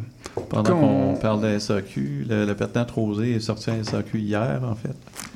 Donc, il est aussi disponible à SAQ euh, sur .com pour l'instant, puis en succursale dès la semaine prochaine. Parfait. Ben, merci. Ah, euh, c'est l'heure du concours. Il faut Ah. que je rappelle. Il faut que je rappelle qu'on a J'ai un cru que vous alliez oublier. Non, non, non, non, non. Je, je- j'oublie pas, j'oublie pas. Moi, j'avais Euh, oublié. Ah. Simon vient de se réveiller. Je suis content, parce que c'est sa chronique là dans 5 minutes. Alors euh, c'est bien. Alors le concours, 4 verres offerts par notre partenaire Vinom Design à gagner. 4 verres d'une valeur de euh, 100 dollars, gravés Monsieur Bull et compagnie. Voici la question. J'avais bien précisé tout à l'heure qu'il fallait nous écouter, en tout cas durant les deux premières heures, parce que c'est une question qui concerne la Martinique. La question la voici. Quel est le nom du rhum partenaire de Martinique Gourmande cette année? C'est très facile. La bouteille, elle est bleue, si vous voulez, bleu turquoise, et la marque porte le même nom qu'une ville québécoise. Info à commercial monsieurbulle.com info à commercial monsieurbulle.com nous prendrons le troisième courriel avec la bonne réponse. Donc quel est le rhum de Martinique partenaire de Martinique Gourmande cette année. Voilà. Normand, vous aimez le rhum? Euh, oui. Oui. oui, oui, à mes heures, oui. Vous distillez pas, Normand? Non, euh, on a des plans projet? d'agrandissement Ah, voilà, l'année prochaine. Donc, euh, peut-être, euh, on, on peut, avec notre permis d'artisan dans le vin, distiller nos propres. Ne me dites pas que vous allez faire du gin, ne me dites pas- ne me dites- Non, non, non, non, non, non, non, non, s'il non, vous non, je plaît. compte plus euh, travailler des choses comme du brandy, des élevages Ah, en voilà, fût, les, c'est euh, ça. Les produits plus travaillés. Ouais. Donc, et si on commence l'année prochaine, ben, ça sera peut-être pas avant 5 ans qu'on verra des, des alcools de chez nous. Oui, effectivement, si vous les faites vieillir en fût. euh, C'est- c'est- C'est c'est un travail de long terme. D'abord, il faut refaire la terrasse. Oui, agrandir les installations donc- parce qu'on manque d'espace. puis, Donc euh, dans 5 ans, vous viendrez Voilà, parler là, c'est de, ça. de vos eaux de vie. Là, Alors, finalement, vous avez pris les rendez-vous pour toutes les prochaines années avec ça. nous. Il va faire son Calvados, 20 ans, 15 C'est ça, ans. Il va, il va les mulliser à chaque fois. Macintosh et les autres. euh, donc, euh, Merci exactement. beaucoup d'être passé dans nos studios pour nous présenter vos nouveaux produits. On a pris les photographies, on les met sur la page Facebook Monsieur Bull et compagnie. C'était l'invité de Noël Fourcroy. Pause musicale et on se retrouve en Italie avec les Amaros euh, de présentés par Simon Beaulieu. À tout de suite.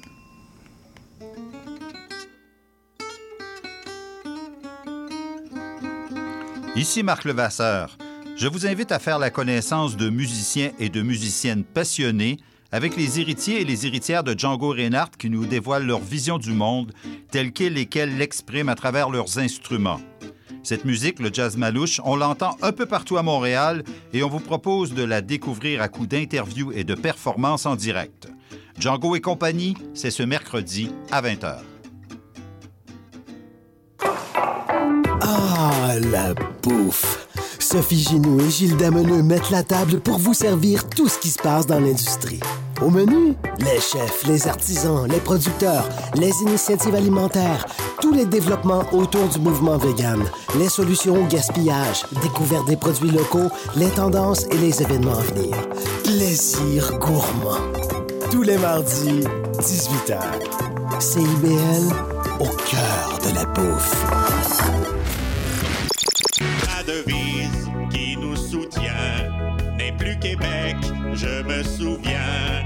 On va hurler et déconner pour dénoncer la société avec nous.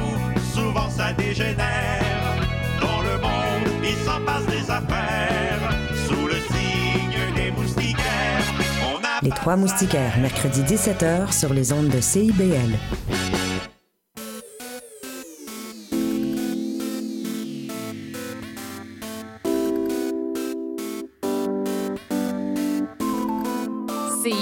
101.5 Montréal. Vivre Montréal, Montréal. Alors, ici CIBL. On entre en onde bientôt. Bientôt. Dans 5 minutes. CIBL 105 au cœur de Montréal.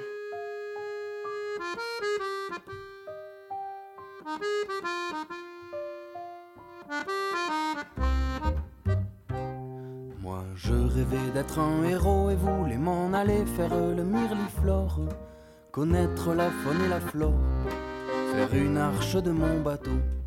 Je rêvais d'être un conquérant et je voulais partir tout comme Don Quichotte, tant sur terre que sur la flotte, par les mers et les continents. Si je voyais une guenille, j'en voulais faire un étendard.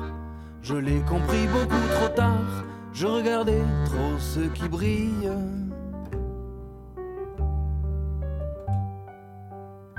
À tant rêver, j'ai gâché mes vingt berges.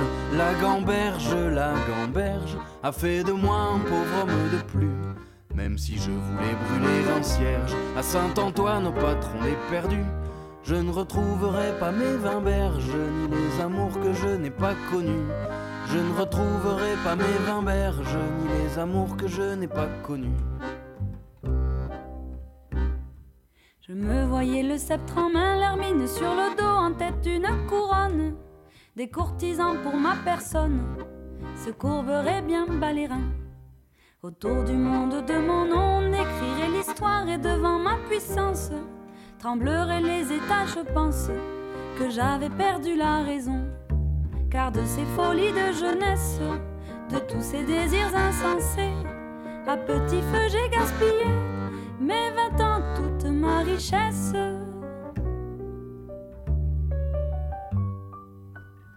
Si j'ai vieilli maintenant, je gamberge. Mes vingt berges, mes vingt berges, avec ma vie sont à jamais perdues. Même si je priais la bonne Vierge de me donner quelques années de plus, je ne retrouverai pas mes vingt berges, ni les amours que je n'ai pas connus. Je ne retrouverai pas mes vingt berges, ni les amours que je n'ai pas connus.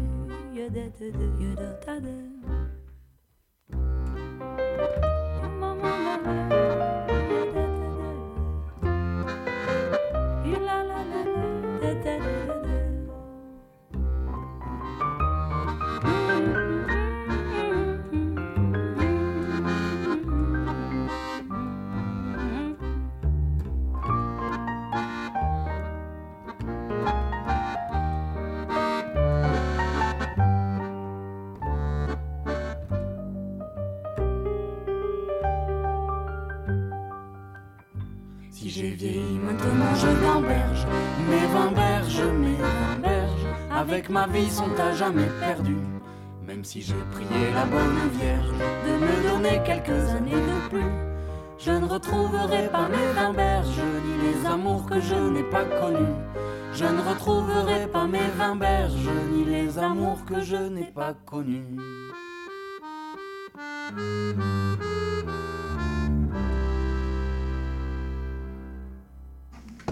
On écoutait le trio Loubellia, le titre La Gamberge.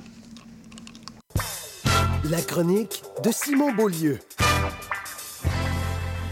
Et avec Simon Beaulieu, ce matin, on est en Italie. Simon, avec une maison, euh, j'ai envie de dire, très, très, très cotée. Mais malheureusement, on l'a seulement en importation privée ici. Hein. Oui, pour l'instant, il en reste, je pense, je ne sais même pas s'il en reste, mais c'est vraiment la maison euh, une très belle maison qui est, en, qui est, qui est en, importée par GLA2. Alors, après ma chronique, je donnerai peut-être les contacts.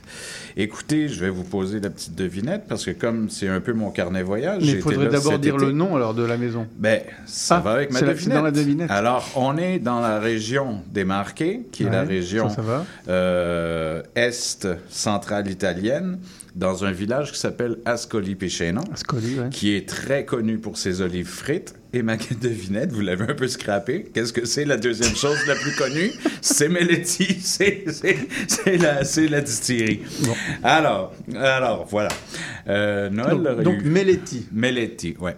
Euh, vous êtes déjà allé à Ascoli? C'est... Euh, non. Je sais que Noël y est déjà allé. Silvio Dietto. C'est Silvio Melletti. C'est ça, hein, c'est ça. Alors, c'est une famille qui fabrique, entre autres, de l'anisette. Ils ont fait... ils ont commencé en faisant de la grappa, de l'anisette, et, euh, et l'amaro, c'était les choses qui étaient euh, les, plus, les, les, plus connues au, tout débat, au, tout début. Maintenant, ils font beaucoup de liqueurs et des choses comme ça. C'est vraiment une, une, famille qui a fait dans la grande qualité. Euh, ça a toujours été des, des, produits de très haute qualité, une production très méticuleuse. Euh, avec une constante évolution au travers, euh, au travers du temps, de toujours s'adapter avec, euh, de, au fur et à mesure de rajouter certains produits, mhm. et avec toujours une image italienne très, très, très très, très forte. D'ailleurs, vous pouvez voir euh, les, les, étiquettes, euh, les étiquettes qui sont très, très, très classiques. Moi, très traditionnelles. Hein. Oui, moi, j'adore ça, voir ça. Un peu même vieux jeu, on dirait aujourd'hui, mais en fait, euh, comme le vieux jeu revient à la mode, je ne sais pas si vous avez remarqué d'ailleurs que la mode aujourd'hui revient aux années 1910, belle époque. Ouais, un peu ça, avec les années 20. Il y a peut-être un peu de steampunk qu'on mélange avec le futur là-dedans aussi. mais mm-hmm. enfin, ce, ce genre d'étiquette-là, moi, je trouve ça absolument magnifique. Je trouve que c'est des étiquettes qu'il faut garder. Euh, c'est ce que j'ai aimé avec mon entretien parce que j'ai été avec, euh, le, avec le descendant, le petit-fils qui était Matteo Melletti, qui m'a fait. Euh, j'ai passé la journée avec lui. Il m'a fait le tour de, de, de, de tout, toute l'organisation. Et ils ont tellement gardé d'artefacts de toute l'histoire de la famille et de toute l'histoire de ce qu'ils ont fait au niveau de la distillation. Écoutez, je, je posterai quelques photos de, de ben que j'ai Vous l'avez déjà fait, j'ai vu. Ouais. Oui, mais je posterai certaines photos d'autres choses. Ils ont vraiment des, mhm. des, des... Simon, vous avez pris des cours pendant l'été? non, j'essaie de me forcer. Alors, euh, ben, par exemple, ils, avaient les premières machines à embouteiller, euh, les choses à faire le, faire, euh, faire le vide, des choses. je, poserai une photo parce que ça, ça m'a vraiment épaté parce que pendant la Deuxième Guerre mondiale, quand ils avaient une pénurie pour, faire, pour utiliser les bouteilles, pour embouteiller, eh bien, il m'a montré une, une bouteille. Il m'a dit tu, tu, reconnais cette bouteille Ben, j'ai dit Ben, non, je n'étais pas né. Alors, ben, en fait, il me regarde, on bascule et sous sous, le cul de la bouteille, on voit Made in Canada. Alors, pendant, pendant l'armée canadienne était là-bas. Alors, ils ah. récupéraient les anciennes bouteilles de bière canadienne pour pouvoir embouteiller leur... Euh, leurs produits. Alors, c'est vraiment, ils ont, des, ils ont des trucs phénoménaux. Même, j'ai vu la plus vieille bouteille de grappa encore pas, euh, pas ouverte mhm. euh, d'Italie euh, qui date de je sais pas quoi. Ils ont vraiment, ils, veulent, faire un musée, c'est vraiment phénoménal. Et on voit la fierté de la famille. Euh. Alors aujourd'hui, je vous ai apporté. Oui, parce que c'est encore familial, il faut le dire. oui, oui, tout, à fait, tout à fait, ça fait plusieurs générations, ah cinq, je crois, je ne veux pas dire de bêtises, mais c'est depuis 1870. Et ensuite, il est au cœur d'Ascoli Piceno sur la sur la Plaza del Popolo, ils ont ouvert le Café Meletti, du même nom, où on servait les liqueurs et où on mettait un petit peu d'anisette dans, mhm, dans, le café mhm. avec euh, le, classique, même avec les quelques grains de café, ce qu'on voit avec la Sambuca. Ce qu'il faut savoir, c'est que l'anisetta, qui est leur euh, liqueur emblématique, est, une liqueur qui n'est pas, qui n'a rien à voir avec la Sambuca, en fait même si elle est anisée. La sambuca est une recette qui est déposée, qui doit euh, toujours avoir le même nombre de proportions, que ce soit en anis vert, en légréglisse et en, euh, et en sureau, parce que mhm. sambucus, c'est le nom latin du, du sureau. Alors, d'où le nom sambuca. Alors, eux, ils font dans l'anisetta. Alors, l'anisetta, c'est 100 du, de l'anis vert. Oui.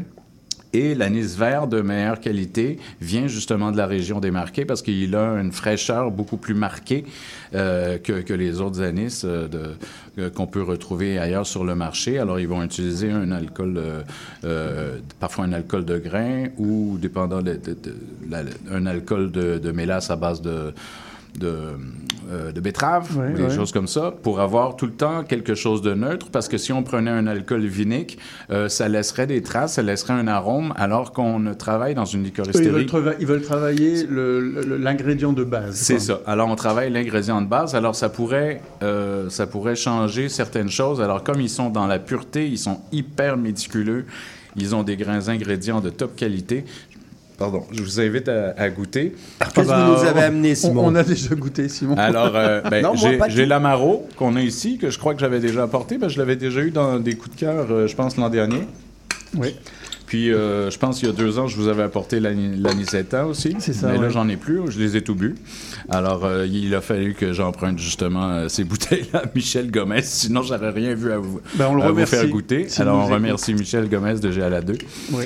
qui représente Parce que là, vous avez apporté. Bon, là, je là, on déguste le, la base, la, base hein, la, liqueur C'est ça. Ascoli Piceno. C'est ça. Et puis ensuite, vous avez apporté le chocolat et le oui, café. Oui, j'ai la liqueur de café et la liqueur de chocolat.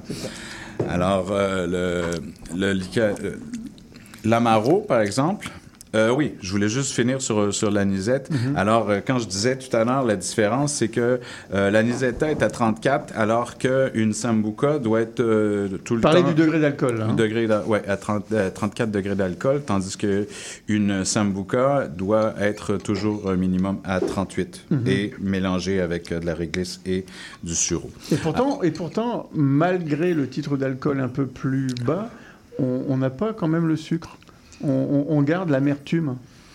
Parce que très, très souvent, quand, quand le produit a, a moins d'alcool, ça, ça, ça, fait quelque chose d'un ah, peu oui, plus lourd. Oui, là, Guénel, je fais juste parce que là vous avez goûté le ouais, l'amaro. Moi, je suis en train de vous dire, je faisais ah, juste finir, mon, je faisais juste finir sur l'anisette qu'on a ah, pas. pardon. Alors voilà, suivez, arrêtez de boire.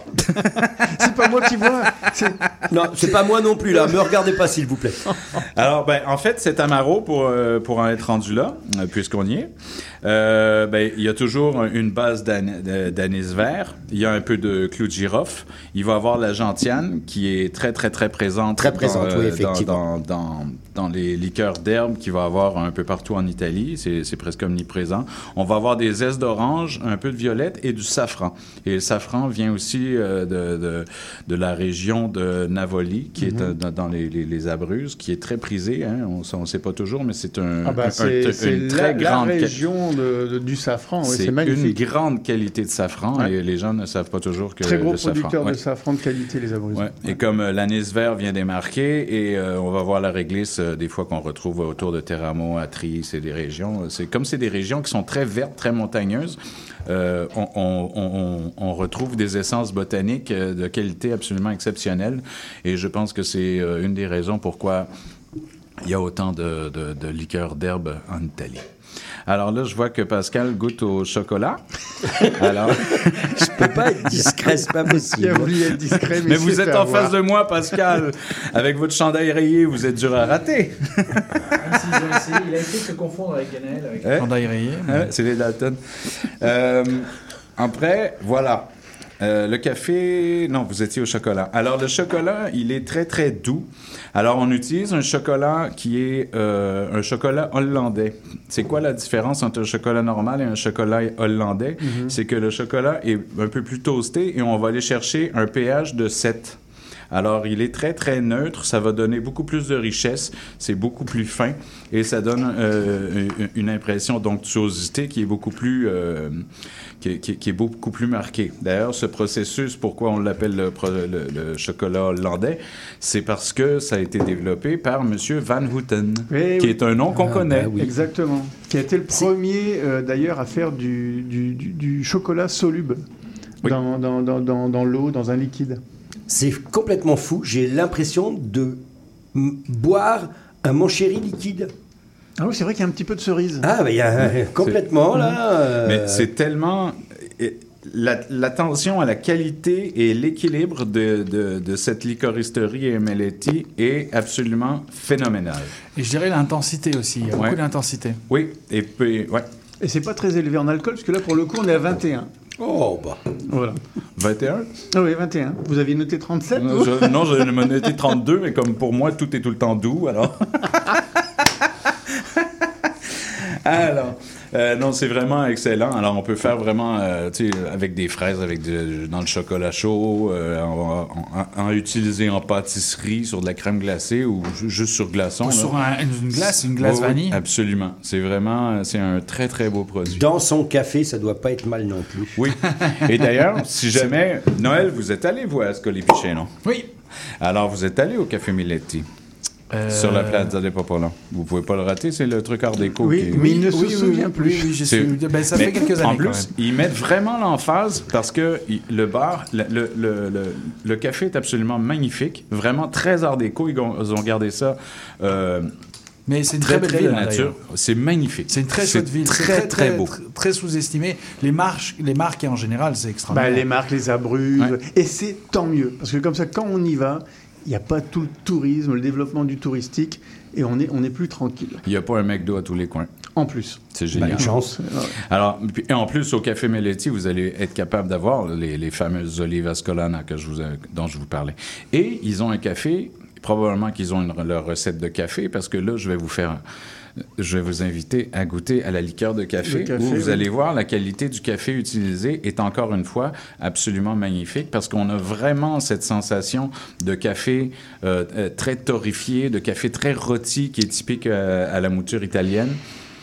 Alors, c'est vraiment très, très, très bon. Il faut, la finir, cette émission, Simon, parce qu'on est quand même sur des, dosages d'alcool élevés. Oh, c'est génial, on a l'impression d'avoir un café froid dans son verre. Absolument. Il n'y a que Pascal qui arrive à tenir le niveau là. Bah, j'ai tout craché. Il a gardé le niveau pendant tout l'été. C'est vous qui avez raté votre entraînement. Pourtant, vous êtes allé en Belgique. Hein. C'est surprenant. mais il a été en Bretagne aussi. il faisait pas beau.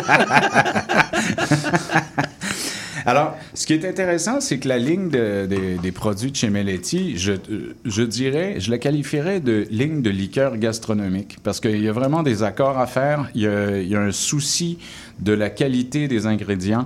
Et euh, en plus, quand c'est quelque chose qui permet euh, de mettre dans le café ou qui vont avec le café. Il y, a comme une logique qui se fait. Euh, je veux dire, c'est Moi, j'ai un petit faible. J'avoue, la, liqueur de café. Ah non, c'est super bon. Ben, c'est le côté, c'est le côté café. ouais. Vous savez combien ça pourrait valoir ça ici, en, même en IP Oh, j'ai aucune idée. Mais quoi, ça 40 euh, dollars, un truc comme ça? Je dirais, ouais. Je, je, pense pas que ça dépasse des 50 Donc là, on est à 32 degrés. Je pourrais, demander à Michel Gomez, mais comme je n'ai pas voulu m'avancer, euh, je lui ai emprunté ses bouteilles personnelles, alors... Euh, nous n'allons pas lui finir. Ah, J'avoue que c'est super bon. Ah, c'est magnifique. Ah oui, oui, je pense que j'ai jamais bu de liqueur de café qui avait ce... C'est aussi précis, c'est vraiment la, mouture de café, on, a vraiment l'espresso, en fait. Oui, vraiment, c'est mmh, oui, évidemment, ils font euh, plein d'autres choses. Ils ont un rosolio à base de rose, ils ont de la mandarine, euh, ils font une anisette, ils font même une anisetta de euh, euh Reserva qui, je pense, qui est faite à peu près à 100 ou 100, ou 200 bouteilles par année. Alors, c'est rarissime. Ils ont, ils ont plein, ils déclinent. Sur, sur, il y a des gentianes. Ils doivent avoir une vingtaine de produits. sinon, vous, Simon, vous allez mettre les quelques photos donc sur notre page Facebook. Ouais, maintenant il sait faire. Maintenant, il sait faire, mais il, a déjà fait. Ça, c'est qu'il le fait maintenant en avance. Tellement il sait bien le faire. oui, mais c'est parce que je ne peux pas faire deux choses en même temps. je ne peux pas parler et essayer de poster. C'est ça. En tout cas, merci pour cette chronique donc sur la maison Meleti. Et si vous voulez des renseignements et vous en procurer, bah, vous nous écrivez, puis on vous donnera les coordonnées de l'agence qui la représente en importation privée ici euh, au Québec. Quand ils en recevront. Voilà, on fait une pause musicale et puis on va vous parler du jugement de Montréal 2023 avec Claude-Marie Bédard. A tout de suite.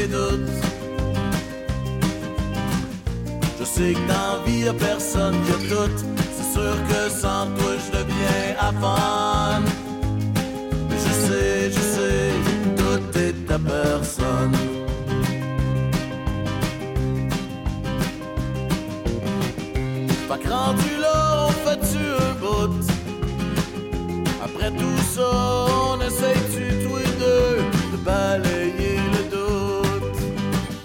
J'aimerais dans ça qu'à tous les matins, je puisse encore passer ma main dans tes cheveux et sur tes seins. Je sais que cette nuit je ressens tes doutes. Je sais que dans vie personne qui tout. C'est sûr que sans toi je deviens affaire. Je sais, je sais, tout est ta personne. C'est sûr que sans toi je deviens affaire. Je sais, je sais, tout est ta personne. Je sais,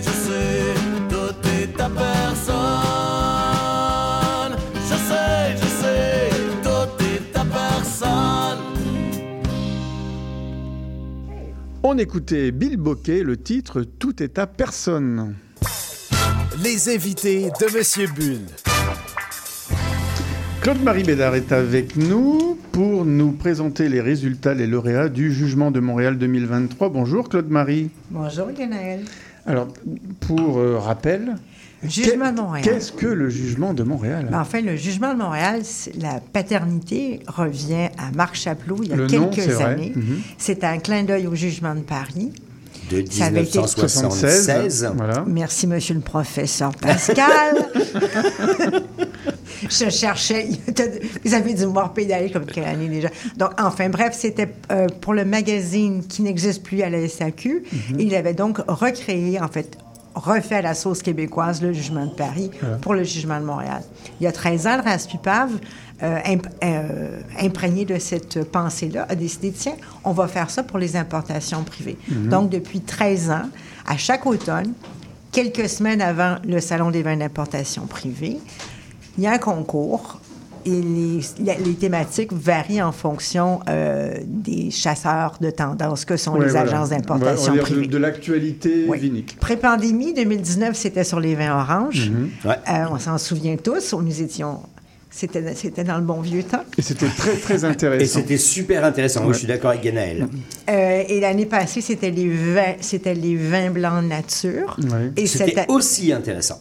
et cette année, c'était encore une fois les vins blancs parce qu'ils ont vraiment le vin blanc dans les voiles Mhm. un peu partout.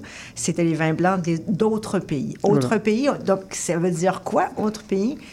On excluait en d'entrée de jeu les pays d'Europe, donc la France, l'Italie, le Portugal, Bah, les pays classiques. Voilà, le- le- le- on va dire l'Europe occidentale versus l'Europe orientale. Les grands pays, le Canada, la- euh, les États-Unis et quelques pays d'Amérique du Sud, entre autres le Chili, l'Argentine Ouais. et bien sûr l'Afrique du Sud étaient exclus.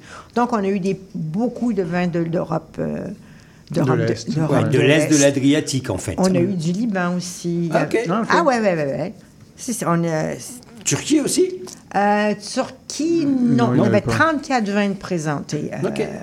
Avec un panel distingué, dont j'ai deux membres ici euh, autour de la table. Ben, c'est vrai, il faut le dire à nos auditeurs, Noël et moi-même faisions partie du, du jury.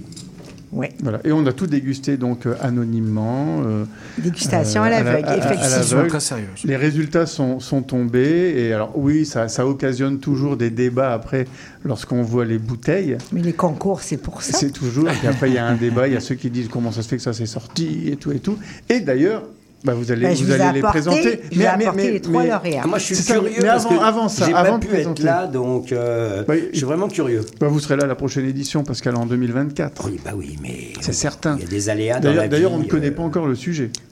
Pas encore. Cette à- à année, on a changé plusieurs fois de sujet Ouais. parce que compte tenu des, euh, des soucis d'approvisionnement avec euh, la SAQ les transports, on est obligé de changer de thématique Ah, à trois reprises. Ok.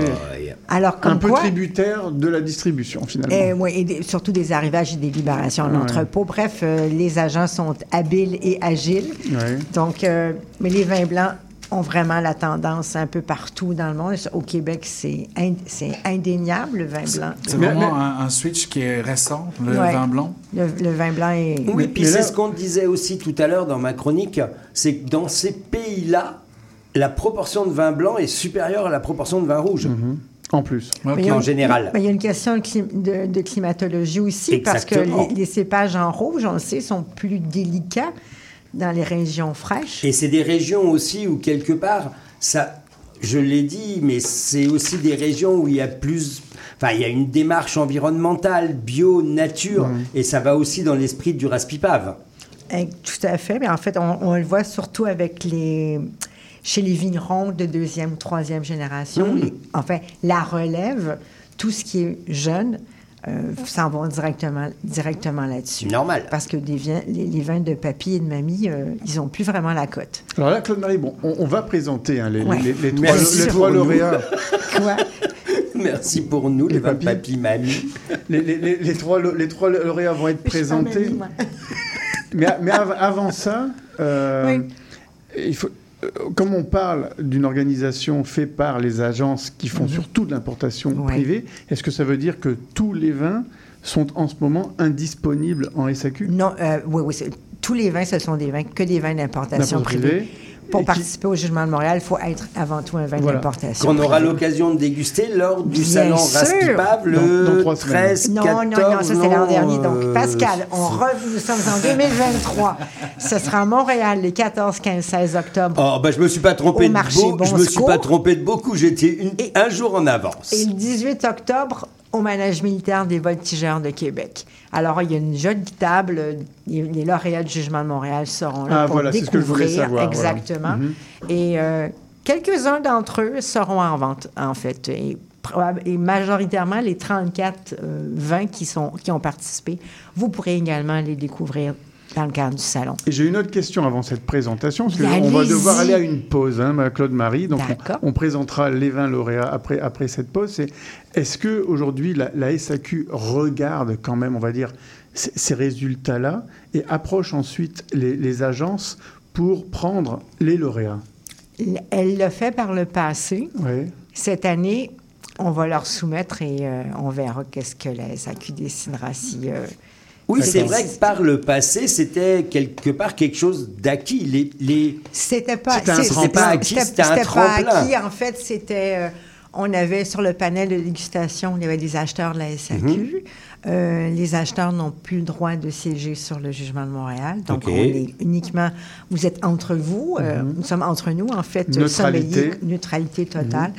Et euh, mais on, verra, on verra pour cette année si ça rentre dans leur plan d'assortiment ou s'il y a un coup de cœur, parce que la SAQ peut toujours décider d'entrer quelque chose qu'elle juge digne de ce nom pour garnir ses tablettes. Parfait. Bah, écoutez, on va, on va faire une pause. Avec plaisir. Et juste après cette pause, vous allez nous dévoiler donc les, les trois lauréats. Et j'espère que ça va donner le goût à nos Ça auditeurs. va donner soif. Oui, de, de- soif, c'est sûr, mais surtout, pourquoi pas, de découvrir des, des produits. Parce que finalement, ils sont pas si méconnus que ça, j'ai l'impression. À suivre. Tous les vendredis à 14h, c'est accompagné de Bergui Bergondi, Zachary Tégautier, Rosalie Lacroix, Mathilde Prou et Jacinthe Toupin, cinq humoristes que deux boomers, un X, trois Y et des Z se parlent et c'est à Trait d'Union sur les ondes de CIBL 101,5.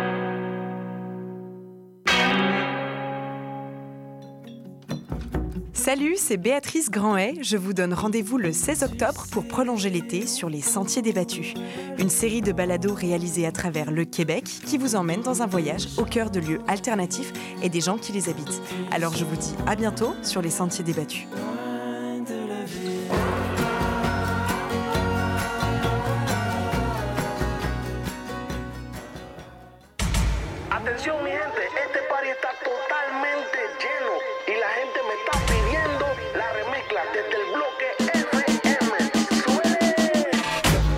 Vendredis soirs, c'est un rendez-vous avec l'équipe de Dimension Latine. Dès 18h, le top 5, les nouveautés de la semaine et nos entrevues avec des artistes internationaux. Mais surtout, à partir de 19h, Montréal Pal Mundo, le nouveau segment qui vous donne un survol sur la scène locale et les nouveaux artistes de la relève de Montréal. Es una cita con dimensión latina. La musique peut cacher certains trésors insoupçonnés. Que ce soit la musique d'un artiste connu ou tout simplement un groupe dont vous n'avez jamais entendu parler, je vous fais découvrir ou redécouvrir leur parcours à travers leurs chansons. Que ce soit du rock, pop, disco, new wave, du progressif, des années 60, 70, 80, 90 jusqu'à aujourd'hui. Face B avec Oli Poitras. Le dimanche de 19 à 21 h à CIBL 1015. CIBL 105 Montréal.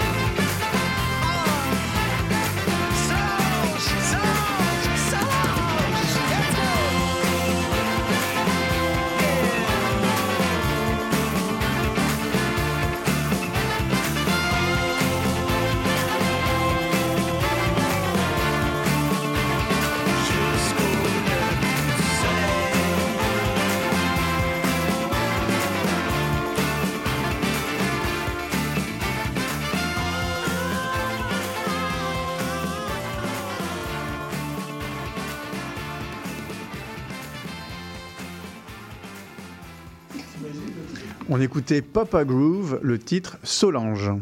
Les invités de Monsieur Bull. 11h30 passées, on est avec Madame Claude Marie Bédard qui nous a présenté les origines du jugement de Montréal. A eu lieu cette semaine, au début de la semaine, le jugement de Montréal 2023 consacré aux vins dits d'autres pays SAQ. Ça veut dire quoi Alors les vins blancs des pays dits d'autres pays, ça veut dire quoi? C'est tous ceux en fait qui n'ont pas droit à un étalage nommé, c'est-à-dire qui n'ont pas droit à leur nom positionné Une en catégorie, une quoi, catégorie voilà, nommée en grand. Ce qui est très étonnant, c'est que bon, l'Autriche et la Grèce, qui sont aujourd'hui très populaires, n'ont pas encore leur, leur propre tablette. Ça arrivera peut-être, et c'est justement grâce à des événements comme ça que les choses euh, avancent euh, plus, plus rapidement. Euh, alors là, on a des, des verres qui Mais nous ont Guénaël, été peut-être que la SAQ réinstaurera la quatrième tablette en succursale. C'est quoi la quatrième tablette? Alors, il était une fois Oui. à la Je SAQ, pense que je sais il ce y que vous avait allez dire, quatre Claude tablettes Marie. de haut. Ah oui, Oui, alors, oui. là, vous parlez en, en placement. En d'accord, placement. oui. Ça serait chouette de revenir à la quatrième tablette parce que moi, voir mon voisin d'en face qui fait sa sélection, Mhm. ça m'intéresse pas beaucoup. Moi, ce qui m'intéresse, c'est de voir les quilles. Ben, ça- Enfin, ça- ça a bref, suggéré. à bon entendeur, salut. Parlons donc de Des- des- de bah, vin, mais bah, c'est de vin vous- gagnant. C'est vous qui allez nous, nous dévoiler les résultats. Mais avant, avant de les dire, en fait, on, on a, des, on a versé, à- notamment à Noël, à Pascal, à Simon qui n'était pas là. qui Et n'ont moi, j'ai pas Noël, vu oui, du mais tout en- ce que c'était parce que j'étais pas là. Alors, à votre, à votre avis, euh, d'abord, est-ce que vous appréciez? Parce que je crois que Claude-Marie vous a versé le, le lauréat, le, le premier. Le, le lauréat, oui. C'est ça, le- celui qui est arrivé en tête parmi les 34 Ben, moi, je trouve qu'il y a un super bel équilibre, il y a un super bel aromatique.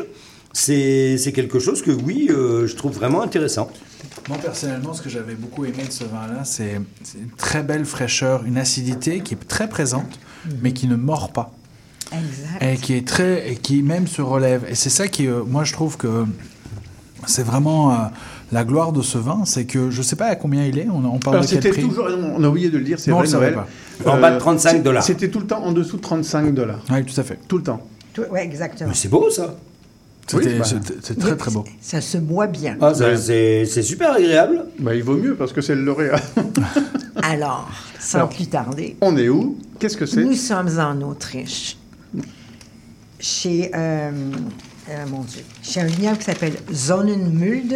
C'est, euh, ça veut dire euh, cellier ensoleillé. Et puis, euh, J'adore un- le nom. C'est du un, Gruner. C'est un, c'est un Gruner C'est un Veltliner Grenier Veltliner, Voilà. ouais.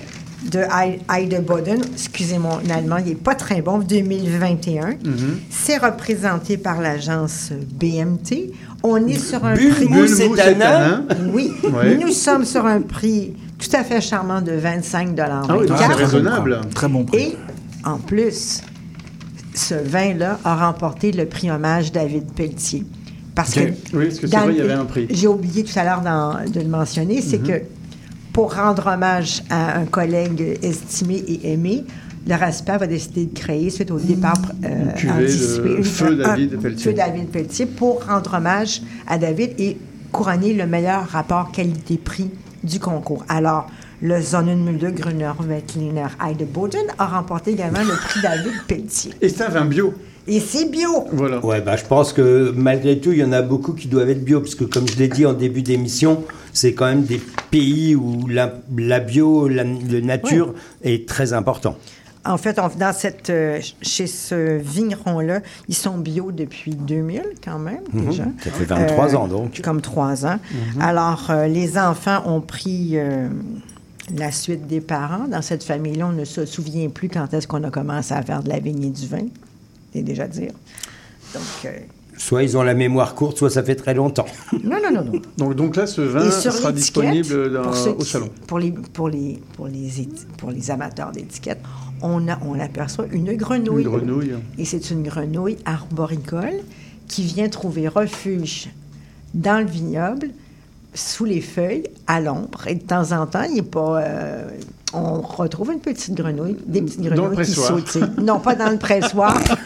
Dans la cuve. Non, elles sont plus intelligentes que ça. Elles retrouvent abri ailleurs dans les vignes. Alors, c'est pour ça qu'il y a une petite... Ça doit être délicieux avec les cuisses de grenouille, ce vin d'habitude. Oui, c'est vrai, des petites cuisses de grenouille, euh, persil et ail, ça, à la rigueur. euh, On J'aime la tête de Claude Marie. On salue nos amis véganes. Vous Vous en avez Certes. en fait, c'est un mec qui est croquant, qui est harmonieux, qui est élégant. Ça prend pas la tête. Mhm. C'est super, c'est super chouette comme. euh, Non, sincèrement, c'est, Comme, euh, je trouve qu'il y a un bel équilibre, il y a une belle fraîcheur. C'est vraiment super agréable.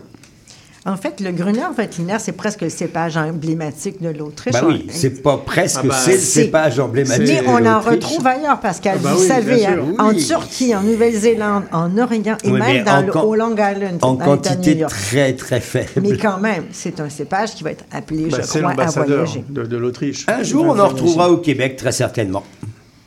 Ça ne me surprendrait nullement. Moi non plus. Alors, le deuxième. Le deuxième. Le deuxième. Ben, euh, on demeure toujours en Autriche. Ah. Eh bien oui. On s'en va chez la famille Gruber. Alors là, c'est terrible à prononcer. Gruber Rochitz. Re- Rochitz. Oui, c'est parce qu'il y a le tréma sur le haut. C'est encore une fois un Gruner Veltliner. C'est un Ried Hunts Point. Pour ceux qui ont fait l'allemand, Hund, c'est chien. Jawohl. Jawohl, ja, meine Herr. Nein, Problem- keine Si Problème. Jawohl, il y a des Alors, on est sur un vin qui est... euh, qui vient d'un single, single vineyard. Mhm. Euh, et puis, c'est une histoire de famille. C'est un jeune vignoble qui a été fondé en 2013 par euh, frère et sœur. Et ce vin-là est représenté par l'agence Alternative Guinness. Je pense que Simon a soif. Non, non, j'en ai pas versé à Simon. Ah, Ben non, il Simon. C'est vrai, c'est un, un-. Gruner qui est plus. C'est un euh, Gruner. Mais en Il est fait, beaucoup plus intense. ce qui est... Ah, moi, je le trouve plus passe-partout. Moi, j'ai un côté plus minéral, mais style mine de plomb. En Euh, fait, lui, oui. il passe cinq semaines en- sur, les grosses, sur les lignes grossières. Ensuite, il y a un collage et vieillit pendant 11 semaines sur des lits fines. C'est ce qui va lui apporter son, le côté gras avec des beaux amers. Ouais, il y a beaucoup de texture. Ouais. Et, et je, je suis en train de regarder mes notes. Parce Oui. que je les ai Je préférais l'autre. Oui. Puisque je, je faisais partie de, de- de ce panel de dégustateurs.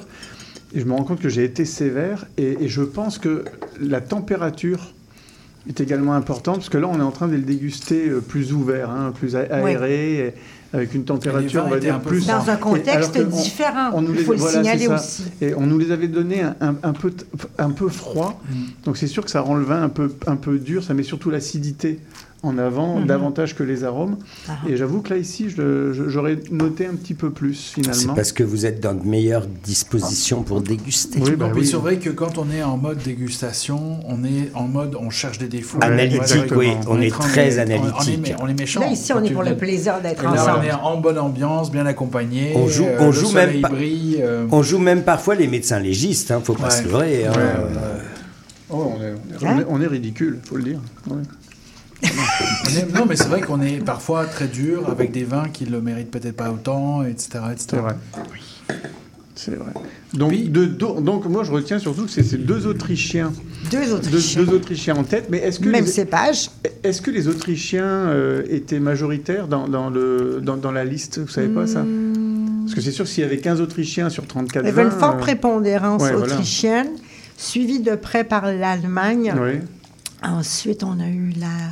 La Grèce était bien représentée. Vous aviez mis l'Allemagne dans les autres pays. Bah, c'est parce que la SAQ. Il n'y a pas de catégorie Allemagne Voilà. à la SAQ. Ah, voilà, c'est ça. Non, il y en a déjà eu une, puis il l'avait il l'avait scrappé, comme disent les Ouais. Chinois. Bon. Et puis, euh, voilà. Alors, le numéro 3, Numéro 3, ben, je, je- je me suis permis d'en prendre. ben, faites comme je Euh, dis. là, là- là, on est dans le bois. Vous pouvez aider Claude-Marie à me servir, s'il pas le vous aussi. Alors, le, le troisième, euh, le troisième vin primé, on chante, on demeure toujours dans l'Est, mais on s'en va un peu plus à l'Est, on s'en va en Roumanie. Alors, autant les deux premiers vins, il n'y avait pas de bois, c'est certain. Autant là. Ah, c'est euh, Glenor 100 là. Ouais, c'est ça. Mais, mais là, par contre, il y a de l'élevage. hein. Oui, là, c'est de l'élevage. Alors, c'est un assemblage de Sauvignon blanc, de Pinot gris et de Chardonnay. C'est de l'appellation Dealou Mare. Euh, en Roumanie, on est à 22,95 la bouteille. Et on c'est représenté par l'agence Raw Wine, qui Mais est spécialisée, bien sûr, le nom le dit, En vin, roumain. rou- En, vin vin roumain. roumain. En vin roumain. Mhm. Alors, euh, ça- la cuvée s'appelle Fumée. Oui. Euh, Je dirais que ça porte bien son nom parce qu'il faut aimer les vins boisés. Il, y a un- ça peut être, il faut le boire frais hein, pour le coup parce que c'est le genre de vin, si vous dépassez euh, les 13-14 degrés, ça peut devenir très lourd. mais c'est pas mauvais du tout. Ah, mais ça, avec une, une, euh, Avec morue. un, ah, un- quelque chose de gras là, même, Ouais. euh, même saumon gras, je pense à Un poulet Un- un boucané. poulet boucané Non, non, non. Alors là, on va boucaner le saumon. C'est bien, je vois que Claude Marie nous a écouté dans l'auto. Elle, elle a écouté le début de l'émission. Merci. Non, j'étais sur un tartare de saumon, moi, tout simplement. C'est le côté gras euh, qui pourrait venir. Parce que l'acidité euh, de, de la préparation pourrait rééquilibrer le vin et aller chercher la, la fraîcheur du vin. Moi, j'irais même sur un homard au barbecue. Ah, ça, oui. Ouais, c'est- Mais c'est- c'est- ap- Après, il faut aimer les vins, on va dire, de ce style-là. Mais moi, ce qui m'étonne, c'est qu'on On sent est- la vanille on, est complètement ailleurs. Com- Comparativement aux, aux deux vins qui ont précédé, Mhm. on est aux antipodes au, au niveau du goût. Alors, je vais faire mon malin, malingouin, mais je vais proposer un plat. Mon malingouin. C'est J'ai cru qu'il allait faire son maringouin. C'est du belge, c'est du belge. Oui, ça, c'est du pur belge. Je vous rassure, c'est totalement belge. Mais euh, un plat végétarien que je vous recommanderais qui est très fumé. non. Ah, si, si.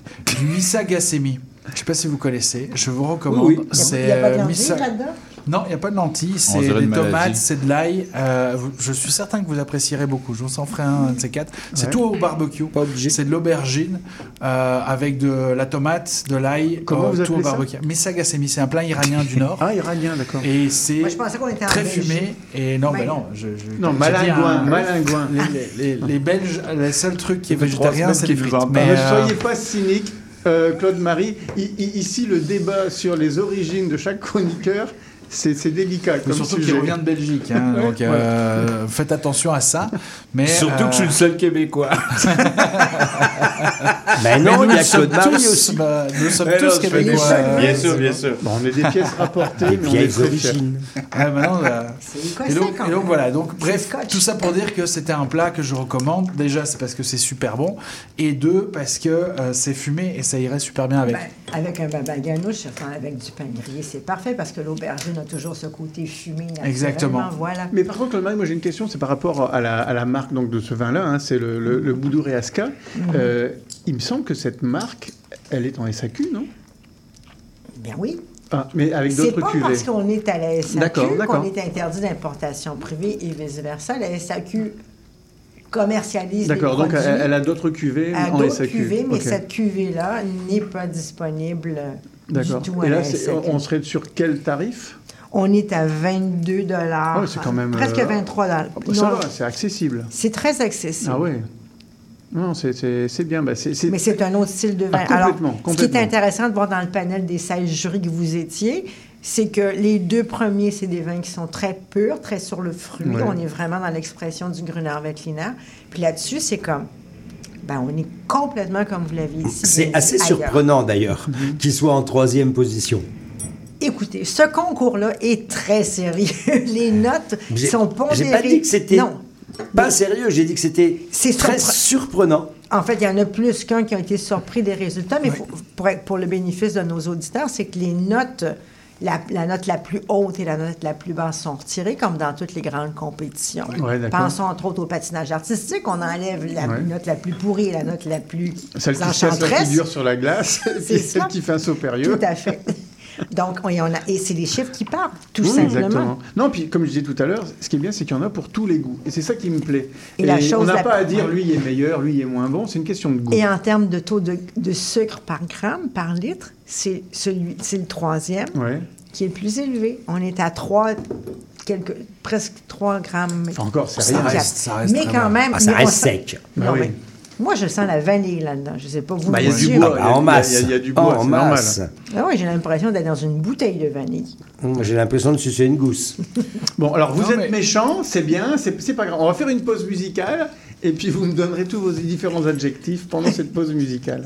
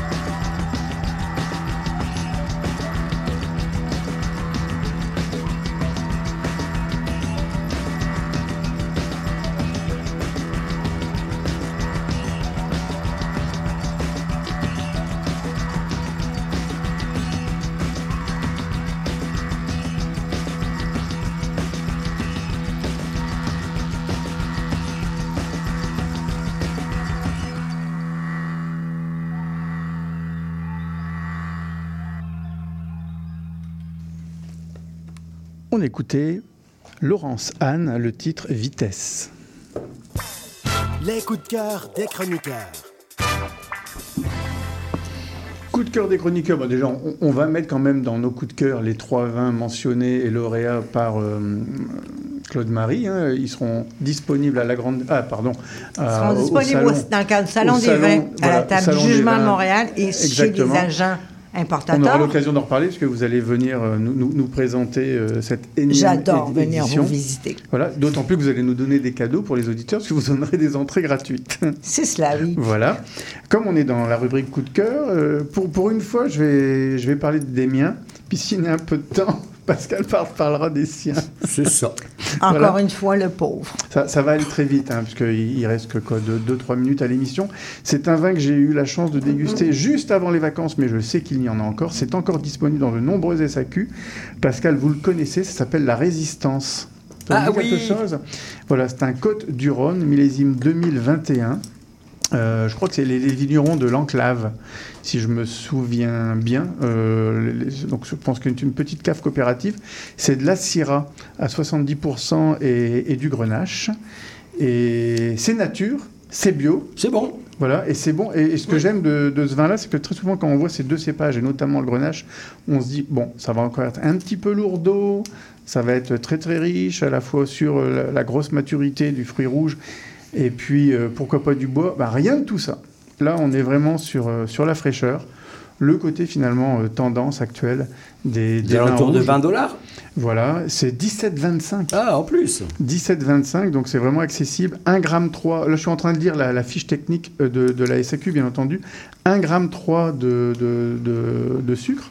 Donc euh, voilà, donc c'est disponible en SAQ. Je vais mettre la photographie sur la page Facebook, bien, bien entendu.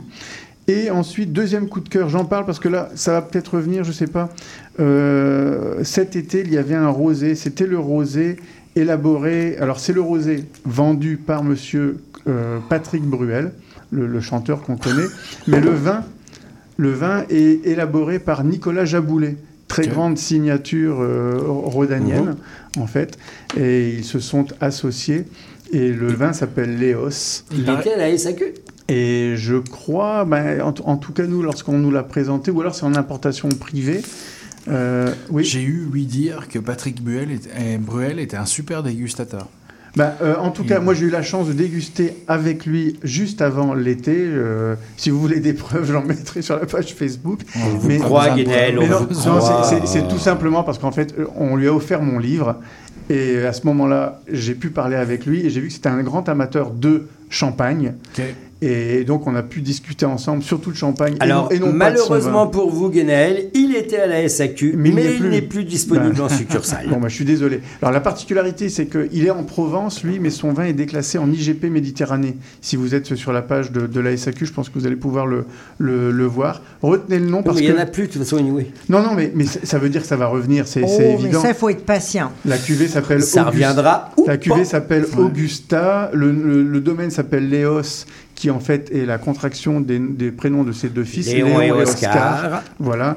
Et euh, en tout cas, on, on a été vraiment séduits. Et c'est pas parce que c'est du Patrick Bruel, pas du tout.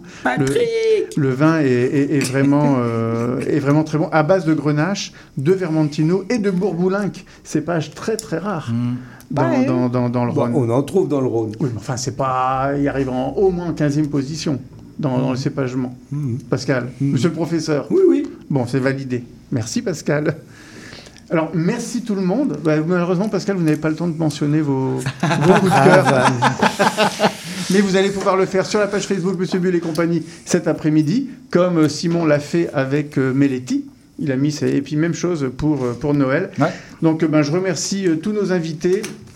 Et donc Bénédicte de Gironi- Gironimo, pardon, présidente du CMT, Comité Martiniquais du Tourisme, Monsieur Harold de Jeanville, chef du restaurant Carte Blanche euh, aux Trois-Îlets en Martinique. Ils étaient présents à l'émission parce que c'est Martinique Gourmande jusqu'au 22 septembre. Allez taper euh, martiniquegourmande.ca, vous, trouverez toutes les coordonnées de, euh, de cet événement qui va avoir lieu, euh, qui commence en fait ce, week-end dans le vieux port de, Montréal.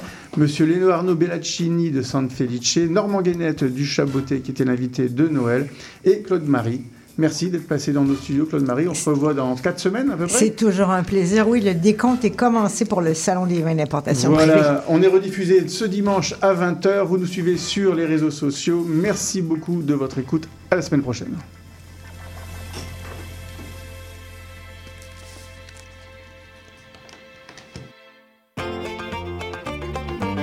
Chaque dimanche dès 17h, c'est votre rendez-vous trad qui commence avec l'affaire à l'entrade.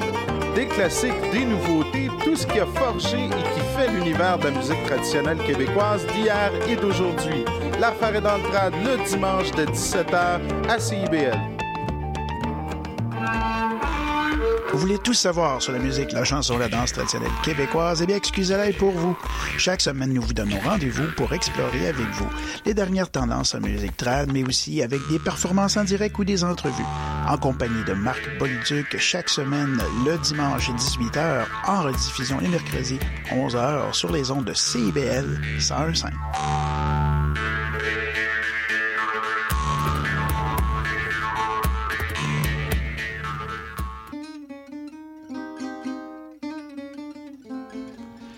Django et compagnie, c'est une série d'entretiens avec des musiciens et des musiciennes de jazz manouche qui animent une communauté qui est en plein essor à Montréal.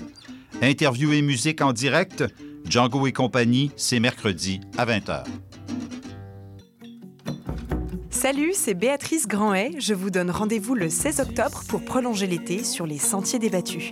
Une série de balados réalisés à travers le Québec qui vous emmène dans un voyage au cœur de lieux alternatifs et des gens qui les habitent. Alors je vous dis à bientôt sur les Sentiers débattus.